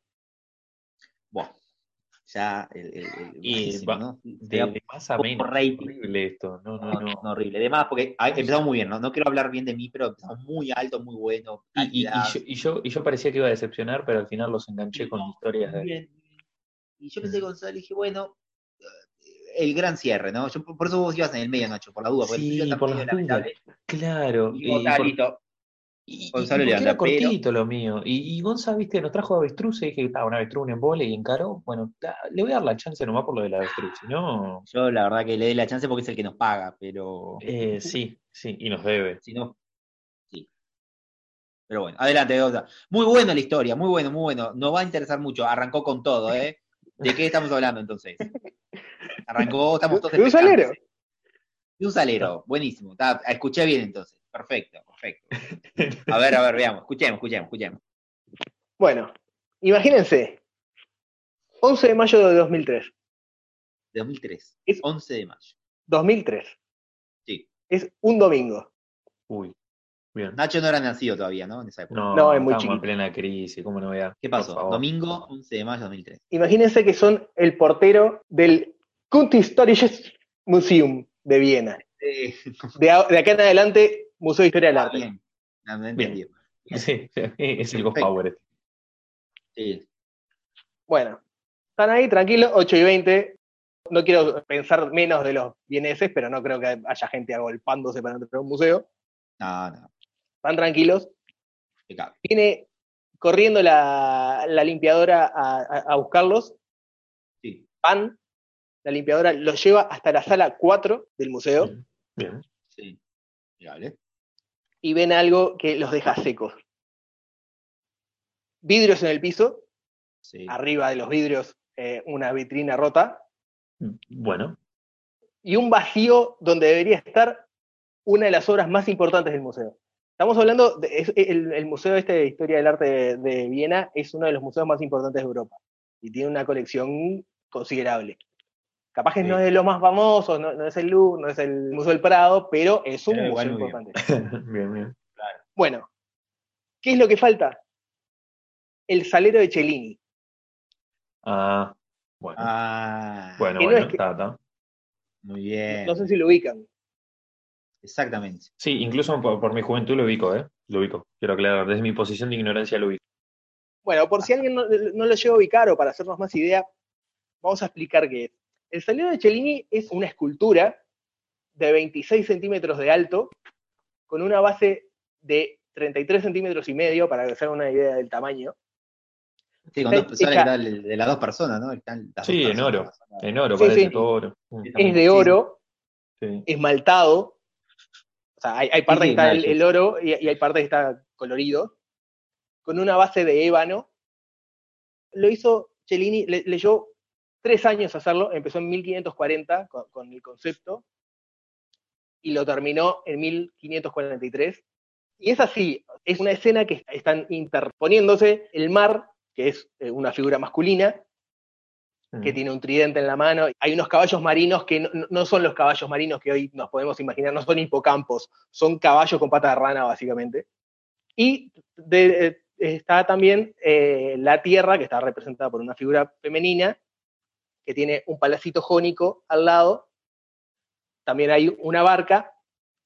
La barca es donde va la sal, o sea, realmente es un salero, no es una forma de decirlo. o sea, Sí, sí, hecho ne- para ne- por favor no pregunten para qué sirve. Si quieren buscarlo, sirve verlo para ver. Eh, qué lo estoy viendo en este momento, lo estoy viendo en este momento. Sí, es como Cellini, bueno, pero el salero. No es el jugador, no el jugador que mordió, que, que mordió No, no, no, no, no, no, Bueno. no es el de la Juve. No, porque ese es Chiellini. Este, claro, es C-E-L-L, claro. Exacto. Muy bien, muy bien, Nacho. No te hacía. Lector. No te hacía, no te hacía sabiendo leer. No, no, del fútbol español, del fútbol europeo, digo. No, no te hacía. Eh, no, no, eh, ha habido Bueno. eh, enfermizo jugador de FIFA. Perdón, perdón. shh, ta- Nacho, ¿te dejas de joder un poco? Perdón. ¿Te dejas de joder un poco? Solo quiero hacer un comentario, te decía Gonzalo. Es un eh, imagínate ese salero en tu casa, ¿no? Tipo, te cae, ¿entendés? Te caen las visitas, es el salero, ahí, lo pones ahí, viste, bueno, a ver, se sirve un poquito de sal para, para la comida y está. Es el salero ahí, Sí, buenísimo. espera que ya lo saco. Y sacás un armatoste, porque es Sí, claro. importante, de oro. Tremendo. ¿Y se lo afanaron? ¿Qué pasó entonces? Bueno, esperá. O sea, está considerado por muchos la Mona Lisa de la escultura. En la moneda de los O sea, es Bien robado. lo- o sea, se- sí. O sea, el- a ver, en, en la antigüedad y la, gente pudiente, siempre los saleros habían sido una cosa más elegante de lo que son ahora, ¿no? Eran de plata, tenían adornos, eran... Pero este era un salero que cuando se lo encargaron a Cellini, eh, la idea era hacer un modelo de salero que tendría que ser diferente de todo lo que se había hecho en materia de salero. nivel, ¿no? La salerología está jodida ahí. Qué salado. O sea, voy a revolucionar el mundo del salero. Claro, que es que es un salero que sea imposible de usar como No salero. puedo creer que, no puedo creer que me, me reí con la pelotudez que dijo Gabriel. Bueno, Eh, la cosa es así, un cardenal se lo había encargado eh, para, para regalárselo al rey de Francia, que además se lo iba a llevar a Cellini, al rey de Francia después. Y vi- vino con dos tipos, así un obispo y no me acuerdo qué era el otro, para que le contaran las ideas que tenían, ¿no? Para hacer el salero. O sea, qué, qué- Sí. qué era lo que ellos pensaban que, que podía representar. Cellini, o sea, Cellini es una persona muy particular. Si a alguno le interesa el periodo del Renacimiento o el arte en general, yo le recomiendo que lea la autobiografía de Cellini, que es de las cosas más pintorescas que se pueden llegar a leer. Es, bien. el tipo tiene un ego del tamaño de una casa Ah, Gabriel. y tiene con qué sostenerlo. Y además, el tipo cuenta, cuenta un montón de cosas sin asco. O sea, cuenta cuando mató gente, cuando lo de- acusaron por delitos sexuales y cómo se defendió. No, esa, esa cosa, justo esa no la voy a hacer. Bien. Es, es- es- realmente vale la pena. Bueno, estos dos tipos le, dieron sus ideas y por supuesto que para Cellini no fueron eh, suficientemente buenas. Y entonces él eh, hizo el modelo de lo, que, de lo que él quería hacer. Le dijo, no, mira, lo voy a hacer yo, lo voy a hacer como a mí se me cante y te voy a hacer un salero que se te caiga el culo. Entonces cuando mostró el, el- el modelo de lo que él había imaginado, una de estas personas que iban con el cardenal le dijo, no bastan 10 vidas de hombres para terminar este salero. Nosotros propusimos cosas que se podían hacer. Benvenuto nos enseña una que no se puede hacer, para que se imaginen eh, eh, lo que era este salero. Sí, sí, sí. Bien. Además, una cosa que, me había olvidado, el salero es de oro. Eh, en general lo que se hace es fundirlo, hacer molde y... Sí, obvio. No, e- el salero este, porque no era suficiente dificultad como venía, está tallado en oro. Si- ven los detalles que Dijo, tiene, bueno, o sea, es, es una demencia. Y te imaginas que agarras ese salero, che, me, me haces una para la casa, ¿viste? Y te cae con esa. Está- Y, y era, eh, eh, por el tamaño, tenía, ahora que decís, de pasar, tenía rueditas para, para pasarlo por la mesa. Uh, ah, no, no, me parece, es fantástico. Esto se elevó, vale todo lo que tiene que valer. Bueno, Vale su peso en oro. Ah, no, justamente oh, no, man. vale muchísimo más. Ahora vamos a ir a eso. Era un Ah. chiste, igual. Sí, ya sé. Nene, tiene humor acá. No, no, no, no son mi público. Bueno, imagínense que un día el salero que estaba ahí ya no está. Ah, igual es fácil de robar por tamaño, ¿eh? Por el salero, y te lo puedes guardar en el, claro. Además no tiene alarma, ¿no? Tipo, te lo, te lo, no es que tipo te suena la salida, ¿no? Te lo puedes guardar ahí. Vas a un museo, opa, Pero además, eh, o sea, rompieron el vidrio donde estaba el salero, pero no sonó A- eso nada. ¿Qué fue lo que pasó? A ver, Llamaron a la policía, empezaron a hacer un poco de memoria. Resulta que a, a las 3 y 55 de la mañana había sonado la alarma. Pero ¿qué pasó? Como la alarma cada tantos días sonaba por algún ratón, por alguna cosa, porque estaba un poco calibrada de más, eh, los guardias que había no le dieron bola. La apagaron y siguieron en la suya. Ni siquiera se fijaron en los monitores, Bien. porque tenían que prender la luz. Era no. mucha complicación. ¿Viste que las cámaras están al pedo? ¿Viste que las cámaras están al pedo? exacto. ¿Cómo cierra todo? Entonces, 20 Qué segundos después, cuando la volvieron a prender, o sea, no sonó. Quiere decir que la persona que se los llevó, después hicieron reconstrucción y tiene que haber demorado a lo sumo 54 segundos para hacer todo. Entrar, ir a buscar el salero, romperle la vitrina y llevárselo. O sea que no fue nada, nada, nada lo misión imposible. Entró corriendo, le pegó una patada a la vidriera, lo agarró y se Sí, fue sí, corriendo. sea, Como todo señor de no, pero además, por todo, la policía esperaba un grupo de ladrones profesionales profesional. contratados. Claro. Sí, claro. Porque esa es otra cosa importante. ¿Qué pasaba? Eh, esa era la, la- la hipótesis principal, que alguien había contratado para llevarse el salero para una colección privada. Y eso en cierta forma era lo que claro. deseaban, porque quiere decir que el salero iba a estar bien. El tema es, si eran unos eh, ladrones particulares que quisieran, o sea, que no fueran muy expertos, no supieran mucho en qué se estaban metiendo, y quisieran venderlo, no iban a poder venderlo, y lo que iba a pasar era que en el último caso, para por lo menos quedarse con algo, fundieran el oro, que esa es el- el- la gran pérdida. Ay, ay, ay. Ay, ay, eso sería un quilombo, no, no. No, terrible. Bueno. Ah, o sea, Terrible, obviamente la policía, como les venía diciendo, ya estaba haciéndose el perfil ese de banda profesional, tipo el, el fantasma de la pantera rosa, ladrones de arte. Sí, es que también Sí, sí. Debe dar vergüenza que te robe uno cualquiera también, ¿no? Más allá de, de- de decir, bueno, eh, el profesional sabemos que sabe el valor de lo que roba. En este caso, Claro. si te roba uno cualquiera, también a nivel de, de museo y de seguridad te deja pegado, ¿no? Entró un random cualquiera, le metió una patada a la vitrina y se llevó una obra maestra. O sea, es una vergüenza. Sí, otra otra de las indicaciones que tenían era que lo único que faltaba eh, era el salero. Al lado del salero había un, un cuadro de Rafael y no lo habían tocado. Habían ido a buscar el salero y se habían ido. Y sabían dónde salero. estaba y sabían cómo agarrarlo. Bueno, o sea, por supuesto, el director del museo eh, se quiso sacar toda la culpa encima, dijo que con, con un poco de razón, que era un poco responsabilidad de la guardia, ¿no? De la seguridad. Los diarios austríacos hablaban, el, el diario más tiraje hablaba directamente de un escándalo. Y bueno, ahí empezaron, sea, eh, ofrecieron 700 mil euros de, de recompensa por información. Parece poco. Bueno, pero. De información, no para recuperar el salero, por cualquier dato. Claro. Si O sea, como- tiras un dato ahí, te ganas casi un millón de euros, escuchá. Uy, ¿cómo no roban algo ahora? ¿Qué? Bueno, eh, el, el director del museo que, que estábamos Ah. mencionando empezó a tirar hipótesis que iban de cárteles de droga, un fraude de seguros o la que ya habíamos mencionado, el coleccionista privado. Bien. Bien. La policía ahí pide ayuda a, a la Interpol, a Scotland Yard y a las policías de Italia y Alemania, y por Sí. meses no saben nada. Chan, chan. Bien. Habilidosos todos. Tipo, está, eh, Exacto. marchó el salero. A ver, hagámonos de, de la idea de que no, no hay más salero.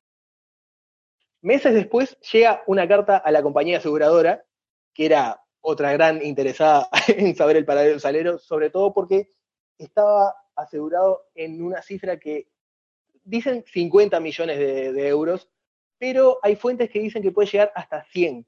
Bien, Ah. bien. O sea, un, un, un Neymar Entonces. en buena época. Bien. Esa- muy bien. Esa Claro. carta incluía partículas del esmalte del salero para que pudieran corroborar que estaban hablando en serio, que eran los que tenían el salero y que, que- que no era una broma. La compañía aseguradora decide no hacer caso, manda todo a la policía y sigue la, la investigación. Y de vuelta, no se sabe nada más durante dos años.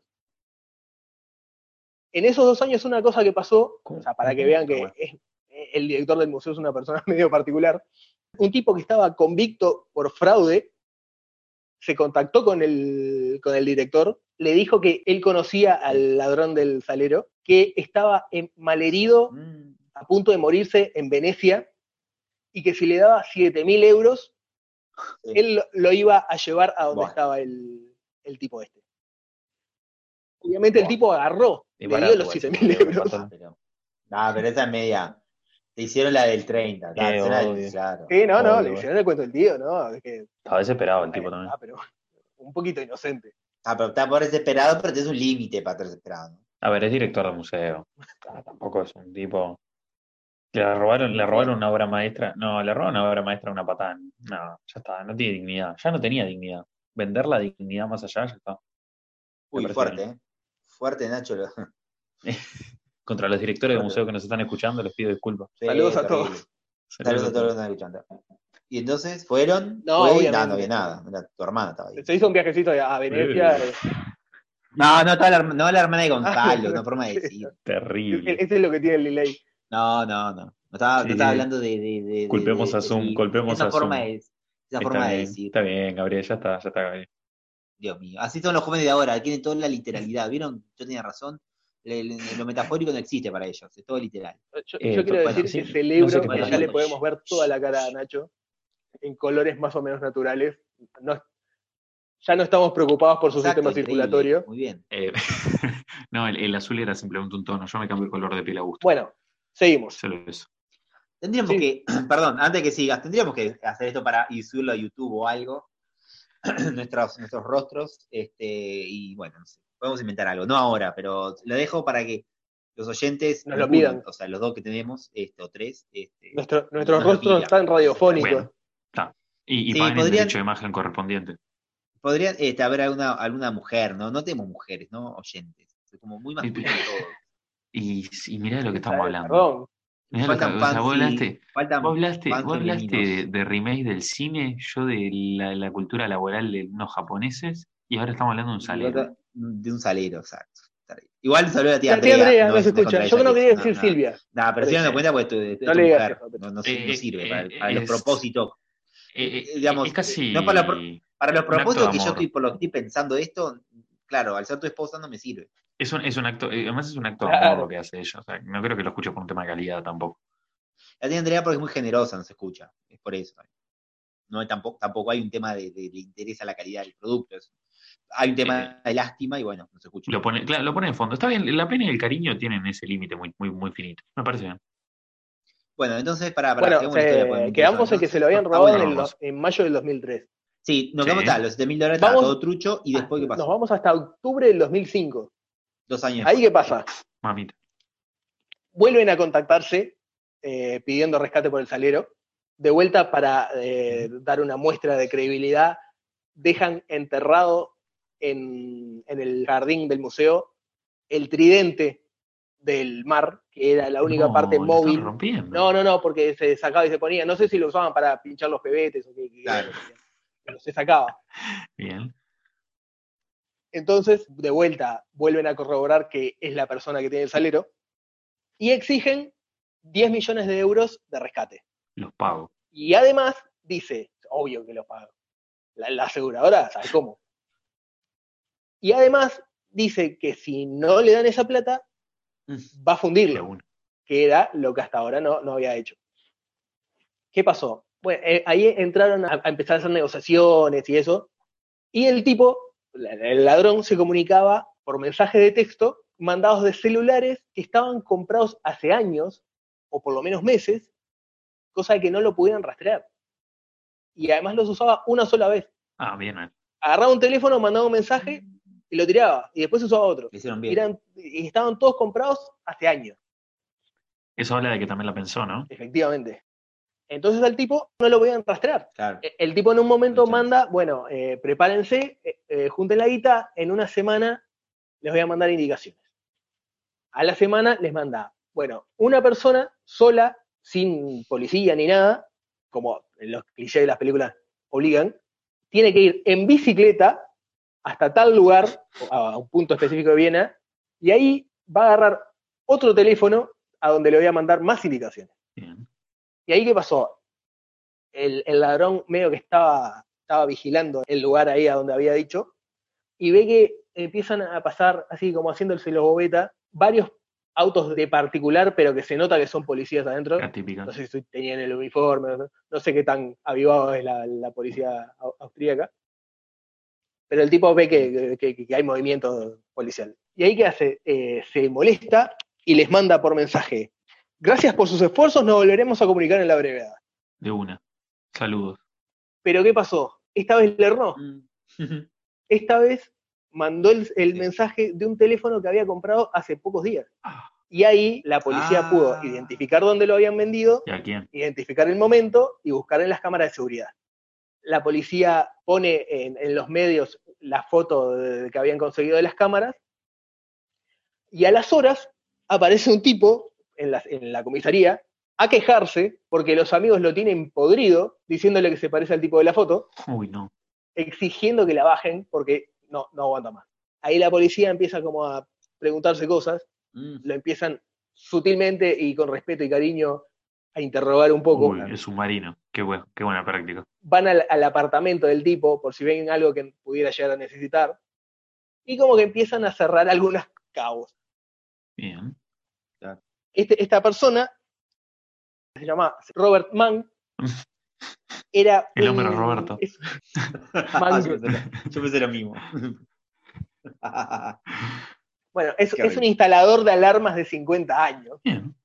que al principio empieza negando todo, pero en un momento, después de Mm. que revisaron el apartamento y lo empezaron a interrogar un poco más fuerte, se termina quebrando y confiesa. ¿Qué confiesa? Dice que unas semanas antes del robo había hecho un, un tour guiado por el museo Sí. y miró hacia las ventanas y dijo, no tienen alarmas las ventanas, no parece haber mucha seguridad, esto estaría para afanarlo. Bien. Muy uruguayo, me encanta. No, pero así como, oh, esto se podría acá.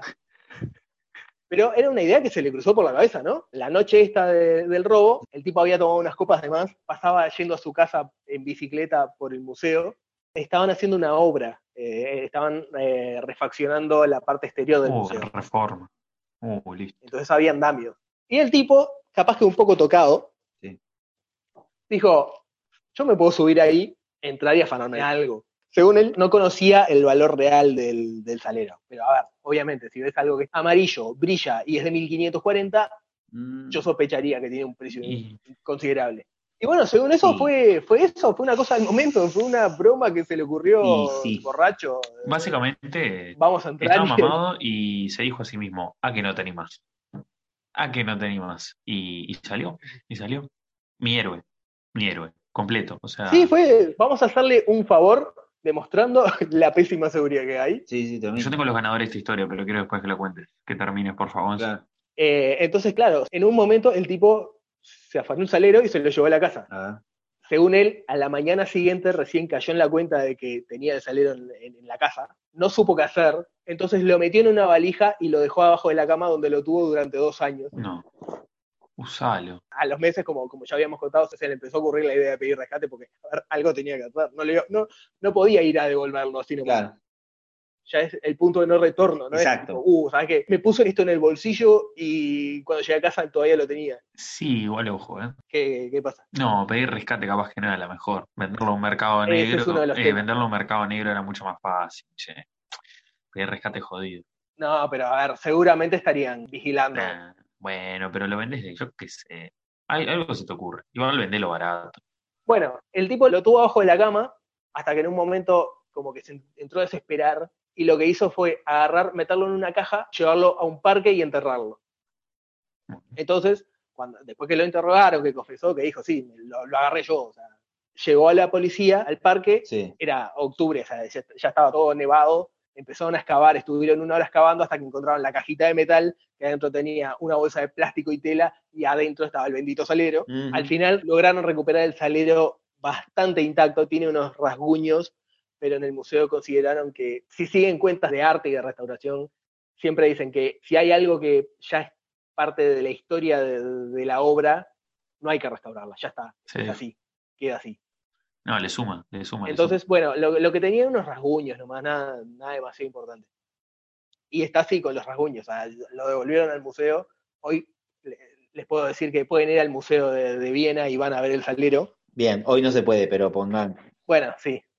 Cuando nos estén escuchando, No empiecen a ir. que va a ser dentro de tres años. No empiecen a ir ahora. Y es un poquito más seguro ahora, ¿no? Sí, por lo menos los guardias que estaban ya no está. Sí, me imagino. Al director lo terminaron echando en el 2008, aguantó bastante. Y bueno, ¿qué pasó con el bueno de Robert? Obviamente fue a juicio, le dieron cuatro años. Poquito. Al final, por unos temas así de procedimiento y no sé qué, terminó cumpliendo dos años y nueve meses de, de cárcel. No. Y por su particularidad, su atrevimiento, tenía un atractivo físico, se volvió una celebridad que recibía cartas explícitas de mujeres, Opa. algunas conteniendo lencería. opa. Esto lo quiero para Rompiendo Puente, ¿ven? Esto lo quiero para Rompiendo Eh. Puente. Y, y- y Bueno. yo haciendo esto. ¿Te das cuenta, no? Hay que robarse algo de oro y, y chao. Sí. Y cuando salió, eh, declaró que, que- que quería empezar a vivir una vida normal, que, que fue un error lo del salero y que o sea, quería dejarlo atrás. Y empezó a repartir folletos que ofrecían la instalación de alarmas y también el testeo de alarmas. Ah, buenísimo. Te entra él, te rompe la, una ventana y se va corriendo. Y bueno, esta es la historia que tenía para hoy.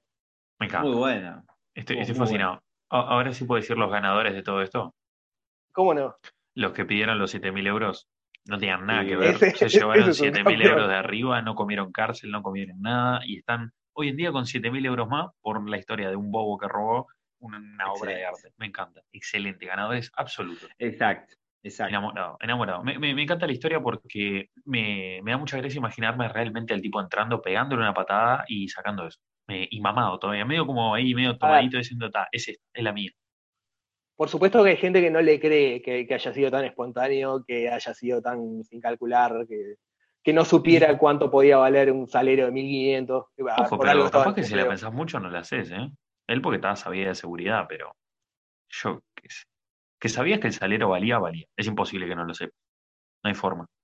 Aunque no sepas de historia del arte y no Y sepas. no te pases el boludo. claro, aunque no sepas que. No, te pases el boludo. Eso Eso, No, pero, pero capaz que si decís, sí. vos entro, rompo todo y me lo llevo, es súper atrevido. Porque hay guardias, hay todo. Para mí, ahí un poco de, de- de inconsciencia tiene que haber, no puede ser. Ah, sí, obvio. No puedes tirar, ah, estaba medio. Y la tibia, No, y tuvo suerte, tuvo pedo. suerte que no podía saber que cada tanto apagaban la alarma porque los tenía podridos. Claro, Sí. por eso digo. O sea, loco patín. El vivo. De vuelta, obviamente me gusta más la historia oficial, pero también hay gente que dice, no, había algo con los guardias, alguno estaba tocado. Nah, no la veo.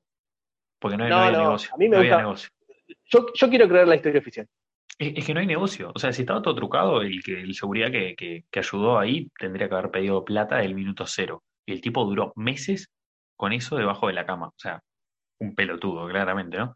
Pero, o no, en realidad está bueno esperar para bajar un poco el fervor de la búsqueda. Pero, Exacto, el favor del momento y tranquiliza la cosa. Y- y- y después después decís, la verdad, me parece bien. Yo haría lo mismo. Estoy de acuerdo. Estoy a full con este tipo, ¿eh? No, no, no me preocupa el salero. Y, y si lo fundía, menos. Está todo bien. Todo bien. Muy buena historia, la verdad. Gonzalo, estoy, estoy contento. ¿Vieron que al final el salero valía la pena? Bien, Sí, sí, muy bien, que historia. Lo que más me molesta, lo que más molesta es que no, no lo usó. No sabemos si no lo usó. Eso me parece una falta de Ah, respeto yo lo hubiera total. usado. Capaz de una fiestota. Ah, Yo puede lo ser sí. usado. Yo, Yo obvio. Y, y- y subo historias en Instagram donde veo- muestro que, que el salero se mueve con las rueditas y que después lo uso. Nada, nada. Sí, un re. re que lo Sí, usé. Sí. Sí. Eso no tengo la menor duda. Pero bueno, al final le salió bien, vos. Tremendo, la verdad. Muy bien. Exacto. Bueno, muy bien, la verdad. Muy buena historia. Bueno, hoy hoy fue. estuvo, estuvo bueno. Creo que, creo que este programa quedó. Bueno, Estuvo picadito. sí, estuvo picadito, estuvo lindo. Mejor que el primero, obviamente, eh, cualquier programa del mundo. Pero, pero este, ha quedado muy bien. La verdad, muy contento. Ojalá les haya gustado a todos. Eh, el segundo programa de esta nueva temporada, esta segunda temporada de Rompiendo Puentes. Y bueno, algo que quieran decir para el final. Despedimos. Nada, me siento realizado nuevamente. Que tengan cuidado cuando vayan Ah, borrachos por en bicicleta y pasen por algún museo. O que lo hagan más seguido. exacto. Bueno, gente, nos reencontramos entonces en las próximas. Nos, nos pueden seguir escuchando, obviamente, en nuestro Twitter, arroba rompuentes, que es lo único que existe. Romp con doble P. Rompuentes. Eh, y no tenemos nada más nada. Así que ese, ese es lo No, que hay para comunicarse con para nosotros. nada. Y estar nuestra, eh, nuestras características humanas, que son muy importantes también. Así que bueno, nos reencontraremos. Cualquiera. Nos reencontraremos entonces. No sé ni qué dije, además. Después lo dije. Después que lo dije, dije, ¿qué, qué boludez acabo de decir? Pero bueno, lo dije. Así Yo le que, iba a dejar pasar, yo le iba a dejar pasar. eh, eh, dejar- dejarlo pasar y no. Este, nos reencontraremos entonces en la próxima, gente. Eh, ojalá les haya gustado el programa. Saludos a todos. Chau, chau. Chau, chau. Chao.